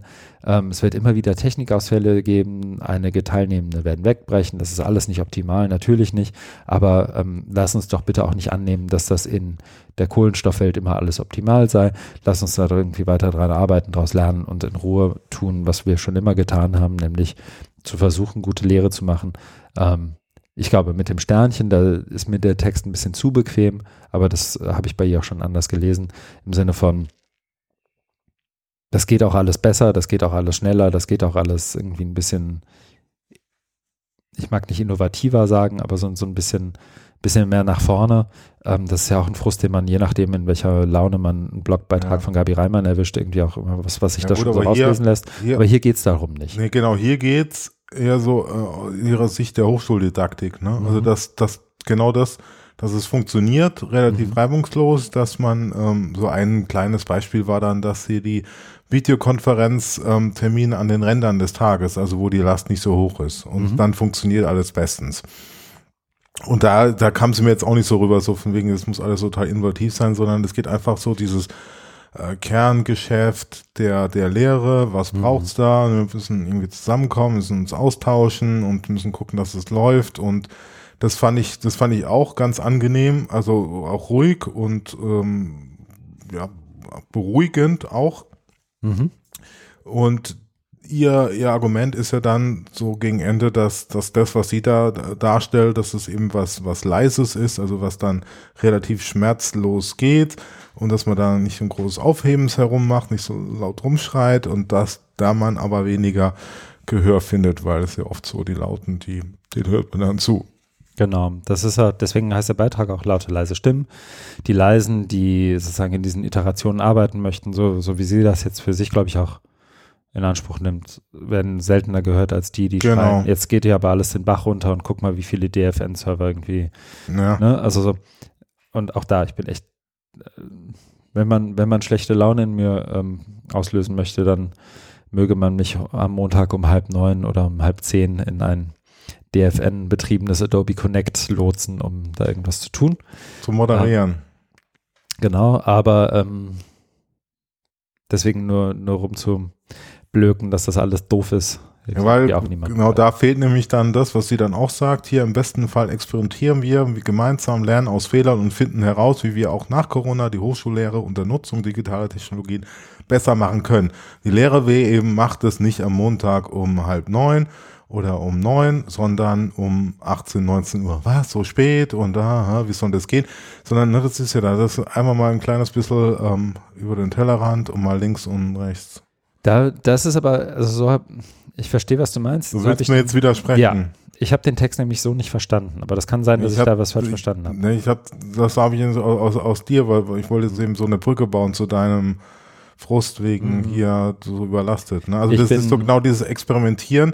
Also wann macht man dann die Videokonferenz mhm. und um daraus zu lernen? Und das ist dann nicht so wie, wie in der in der physischen Hochschule, wo du mhm. sagst, okay, das Seminar ist montags um 10, also machen wir es digital eben auch montags um 10.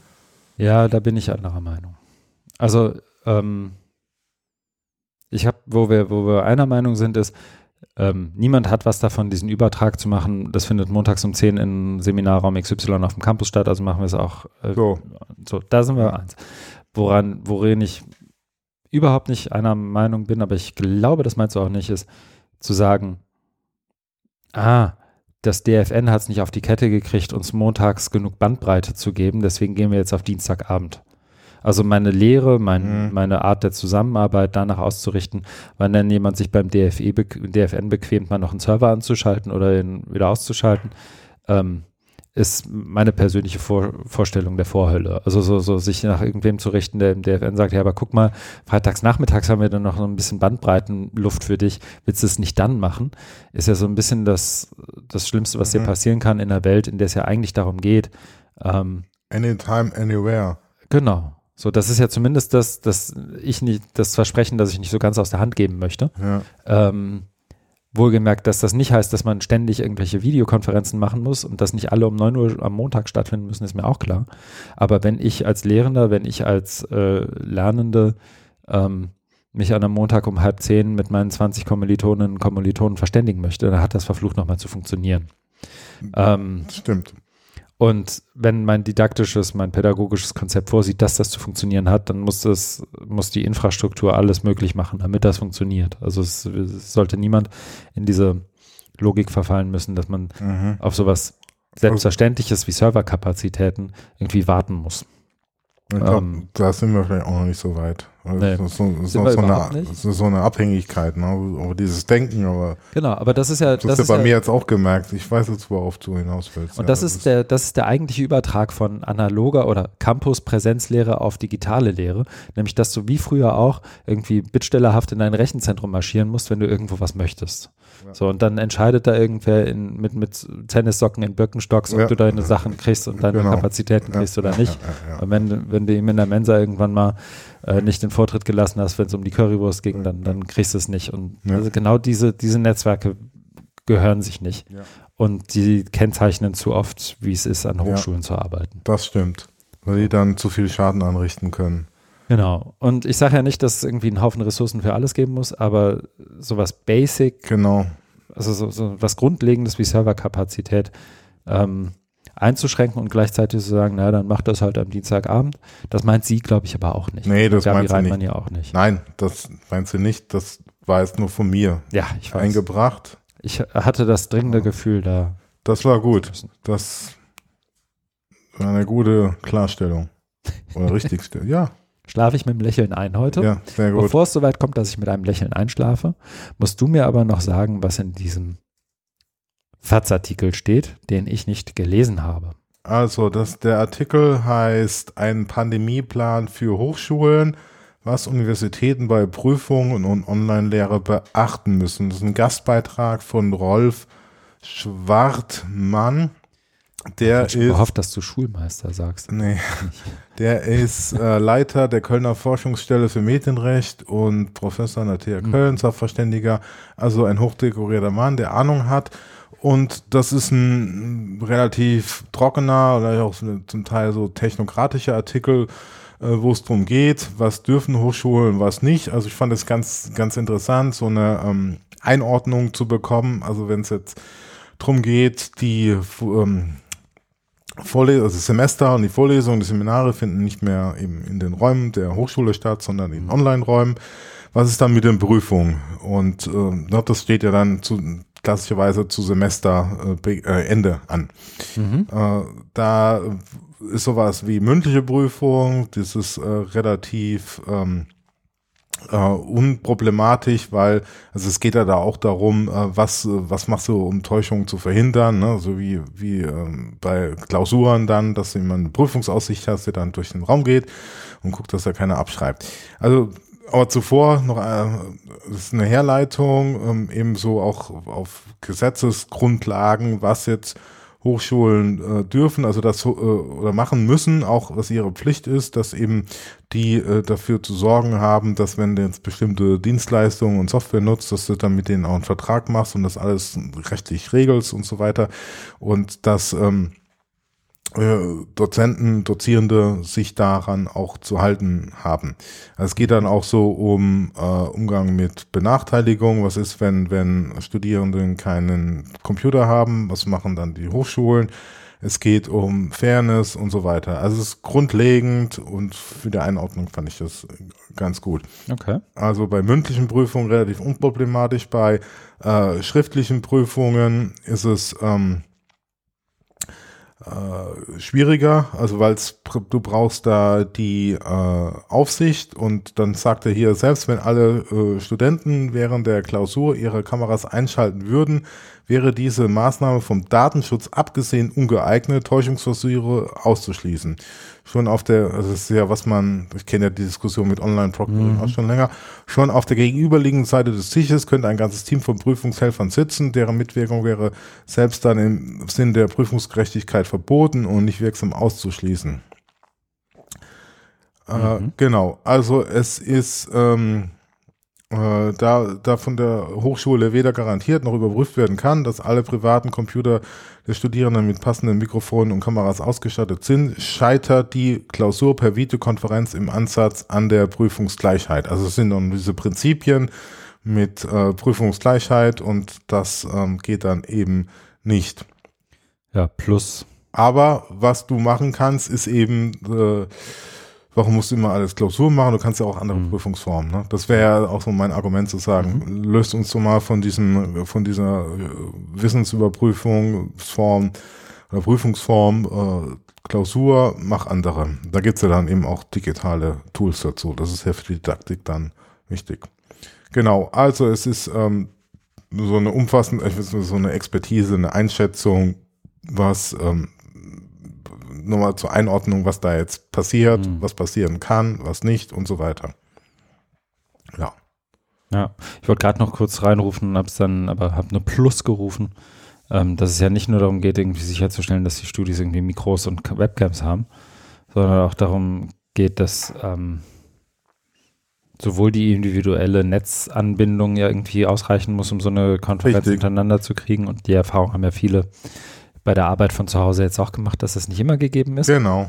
Ähm, und dass das dazu noch, wenn du in einem Studentenwohnheim irgendwo rumhängst und irgendwie 300 Leute gleichzeitig irgendwie, dass das da auch nicht immer so so, so einfach ist oder je nachdem auch in welchem Gebäude du sitzt, ähm, einfacher und schwerer ist, teilweise ja. sogar auf welcher Etage du bist.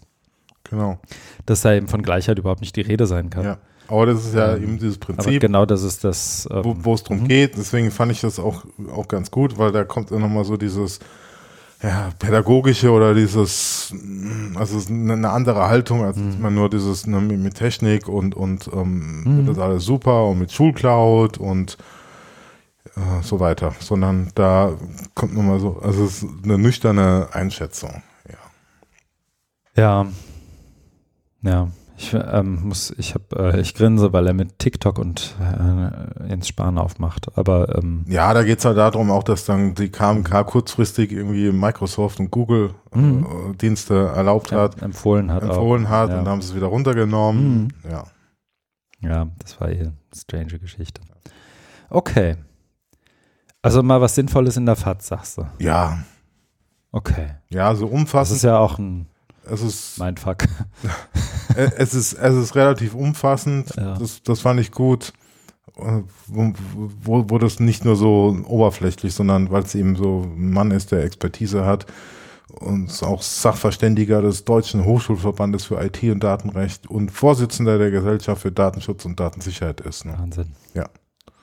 Und eben zur Zeit jetzt eben, was, äh, also zeitgemäß eben aktuell dann auch wegen Corona. Alles klar. Gut. Sind wir durch mit dem, was wir gelesen haben, oder? Ich glaube ja. Das heißt, wir kommen jetzt zu dem Part, in dem wir darüber sprechen, was wir tun werden. Genau. Was machst du denn? Ich mache, ähm, ich nehme online teil am Digital, Digital Summit okay. der EADTU. Das ist am Donnerstag. Gibt es einen Link? Da gibt es einen Link, den ich aber, äh, den ich noch nachtragen muss. Ich gucke mal, ob ich ihn finde. Ähm, das ist ähm, eine Veranstaltung im das European, ja. der European Association of Distance Teaching Universities, mhm. wo es unter anderem um Micro-Learning, äh, Micro-Certificates und Short-Learning-Programme mhm. geht. Also es ist eine europäische Perspektive Mhm. Und da wollte ich mich, äh, wollte ich mal ein, zwei sagen. Das sind immer so relativ kurze Vorträge, so 20 Minuten, alles dichteinander. Also da kann man ähm, auch viel Zeit mit verbringen, aber das, wenn das so dann von der Aufmerksamkeit her noch geht. Aber mal so mal einen Blick zu bekommen, also es sind ja auch, sind ja auch Hochschulen, ähm, die das machen, also Spanien oder Italien, glaube ich. Mhm. Und da einfach mal so einen Einblick zu bekommen, was die so tun, was da so der Stand ist. Da werde ich mir das angucken. Äh, dann die Woche drauf ist ja die Republika ja. online. Ja, und aber unklar ist, was da überhaupt stattfinden wird. Ich wollte gerade fragen, es gibt aber noch nichts, ne? Wir haben ja eine E-Mail bekommen, ich glaube du ja auch, mhm. dass es, also ursprünglich sollte es ja physisch in Berlin hier sein. Mhm. Äh, dann äh, wurde es auf den August verschoben. Dann hieß es, äh, bis Ende August dürften ja keine Großveranstaltungen sein. Es gibt es auch noch keinen neuen Termin für die für die physische, wenn es überhaupt dieses Jahr stattfindet, aber für online. Und das mhm. ist eben dieses ähm, Republika TV, irgendeine so Plattform. Aber aus beruflichen Gründen wollte ich mir das auch mal angucken. Stichwort Beruf, da werde ich natürlich weiter mich äh, beschäftigen. aus der Hölle. Genau. Ja. Sehr schön. Dazu angeboten. Aha. Ja. Alles klar. Ähm, ja, Republika weiß ich auch noch nicht, was da, aber weiß, glaube ich, niemand so richtig. Ich vermute auch diejenigen, die es machen, wissen noch nicht so genau. Aber wird langsam Zeit. Ähm, ich habe, ich glaube, dass das, ich glaube, das wird mit Abstand das, das Witzigste, weil für mich auch, ähm, für mich persönlich auch interessant ist, diese Woche wird äh, ein Termin morgen sein ähm, oder zwei Termine morgen sein. Der eine mit äh, dem Team von Academia, die letztendlich sowas wie Nachhaltigkeitsbildung ähm, anbieten für ähm, Schulen und ähm, alles rund um, wie baue ich, wie baue ich an, wie mache ich ein Beet. Mhm. Und die haben eine Lernplattform und die, es kann gut sein, also sieht so aus, als würde ich äh, das Team dabei unterstützen, die ein Stück weit zu evaluieren, zu gucken, was man da anders machen könnte und wie man da weiterarbeiten kann. Ähm, es wird ein paar Domain of Unseen Podcast Recordings geben. Da vereinbaren wir gerade die Termine mit unseren Gästen. Wir, Katharina Schulz und ich, äh, haben ja bei Hacks und Tools in Anführungszeichen ein. Ich dachte, ihr wollt es übersetzen. Jetzt macht ihr wieder Podcast. Ja, es wird auch Podcast geben, aber es wird auch Übersetzungen geben. Es gibt volle Programme. Crossmediale Nein. Befeuerung. Ähm, wenn uns denn der Beschaffungsprozess es tun lässt. Also es ist so ein bisschen das, das Worst-Case-Szenario eines Beschaffungsprozesses Hochschule eingetreten. Wir dachten, wir hätten was gewonnen, dabei haben wir nur gewonnen, dass wir Angebote einholen dürfen. Ähm, aber auch das wird sich wahrscheinlich klären. Dann habe ich noch ein bisschen Arbeit mit ähm, dem fantastischen Team von Mediale Pfade vor mir. Da arbeite ich an äh, einer Workshop-Reihe, die online stattfinden wird ähm, für das Goethe-Institut, ähm, wo es letztendlich darum geht, wie alles von Kultur online, aber eben auch Zusammenarbeit ähm, in verschiedenen Formaten, Räumen und so weiter irgendwie stattfinden kann. Ich habe ähm, zwei super Recordings mit äh, Gästen für Hamburg hört ein Hu. Das will ich hier auch noch schnell pluggen, weil für Hamburg hört ein Hu ähm, steht die große Jubiläumsfolge an, die große 2.5. Oh. Äh, 25. 2, Folge. 2.5. 2.5, aha. Silberhochzeit ähm, bei Hamburg hört ein Hu. Wir feiern ähm, die 25. Folge und das tun wir, indem wir Nele Heise einladen, das äh, ihres Zeichens ähm, Forscherin und Akteurin im Podcast-Kosmos und äh, wir sprechen über Podcasts für Lehre, für Lernen, Podcasts in der Wissenschaftskommunikation, aber auch ähm, der Diversität zum Beispiel von Podcasts. Das passt ja auch gut zu ihrer Forschung. Ähm, fühlt sich immer so ein bisschen Bock Gärtner-mäßig an, wenn ich hier, wenn hier zwei Männer unterhalten, sich über Diversität in Podcasts reden, aber so ist das nun mal. Wir ähm, denken das ja immer mit. so ist es. Und da wird es aber darum gehen und das Kritisieren das ja auch. Und wird dann veröffentlicht werden und da gibt es auch die Möglichkeit, das ist aber jetzt noch nicht ganz raus, wie wir es machen, aber es wird demnächst ein Blogpost live gehen, ähm, der es Menschen ermöglicht, Kommentare und Fragen loszuwerden, die wir in dieser Folge mit Nele beantworten und bearbeiten sollen. Ähm, das kannst auch du dir jetzt schon groß in den äh, Filofax reinschreiben, dass du uns ein paar Kommentare schicken kannst, sowohl als Audionachricht als auch als Textnachricht, wie du es gerne hättest. Wieso ist und dann wirst du im Podcast Folge, vorkommen. Keine Nummerierung da. Bei Hamburg hört ein Hu.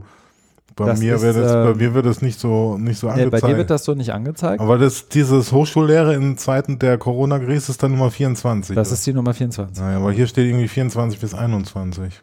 Ja, ja, ja, ja. Das ist, äh, glaube ich, die, die Darstellung bei Soundcloud. Äh, mit Folge 26, 27 sind wir dann hoffentlich auch vollständig äh, in einem schönen, selbst gehosteten Podlove und nicht mehr bei Soundcloud. Aber auch das ist noch ein bisschen Zukunft. Und wie lange soll das noch gehen? Hamburg hat ein Hu. Ähm, ich denke mal, dass wir noch auf 40 Folgen kommen werden. Keine 50. 35, 40 Goldene Folgen. Hochzeit. Goldene Hochzeit. Wir arbeiten darauf hin. Ich muss mal gucken, wie es wird und wie es klappt. Schauen wir mal. Und, ähm, ach nee, nix und. Das ist ungefähr das, was ich tun werde. Ähm, es stehen auch ein, zwei andere Projekte im Raum, die vielleicht sich anbahnen, ob die sich aber ganz konkret anbahnen. Dazu dann demnächst mehr. Sehr gut. Damit bedanken wir uns bei allen Zuhörerinnen und Zuhörern für die Aufmerksamkeit, freuen uns über Feedback und wünschen euch noch eine schöne Zeit. Das ist ja, ähm, der Daimann wird Moderator hier. Finde ich super. Ähm, schönen Abend, ich danke dir und adieu. Bis dahin.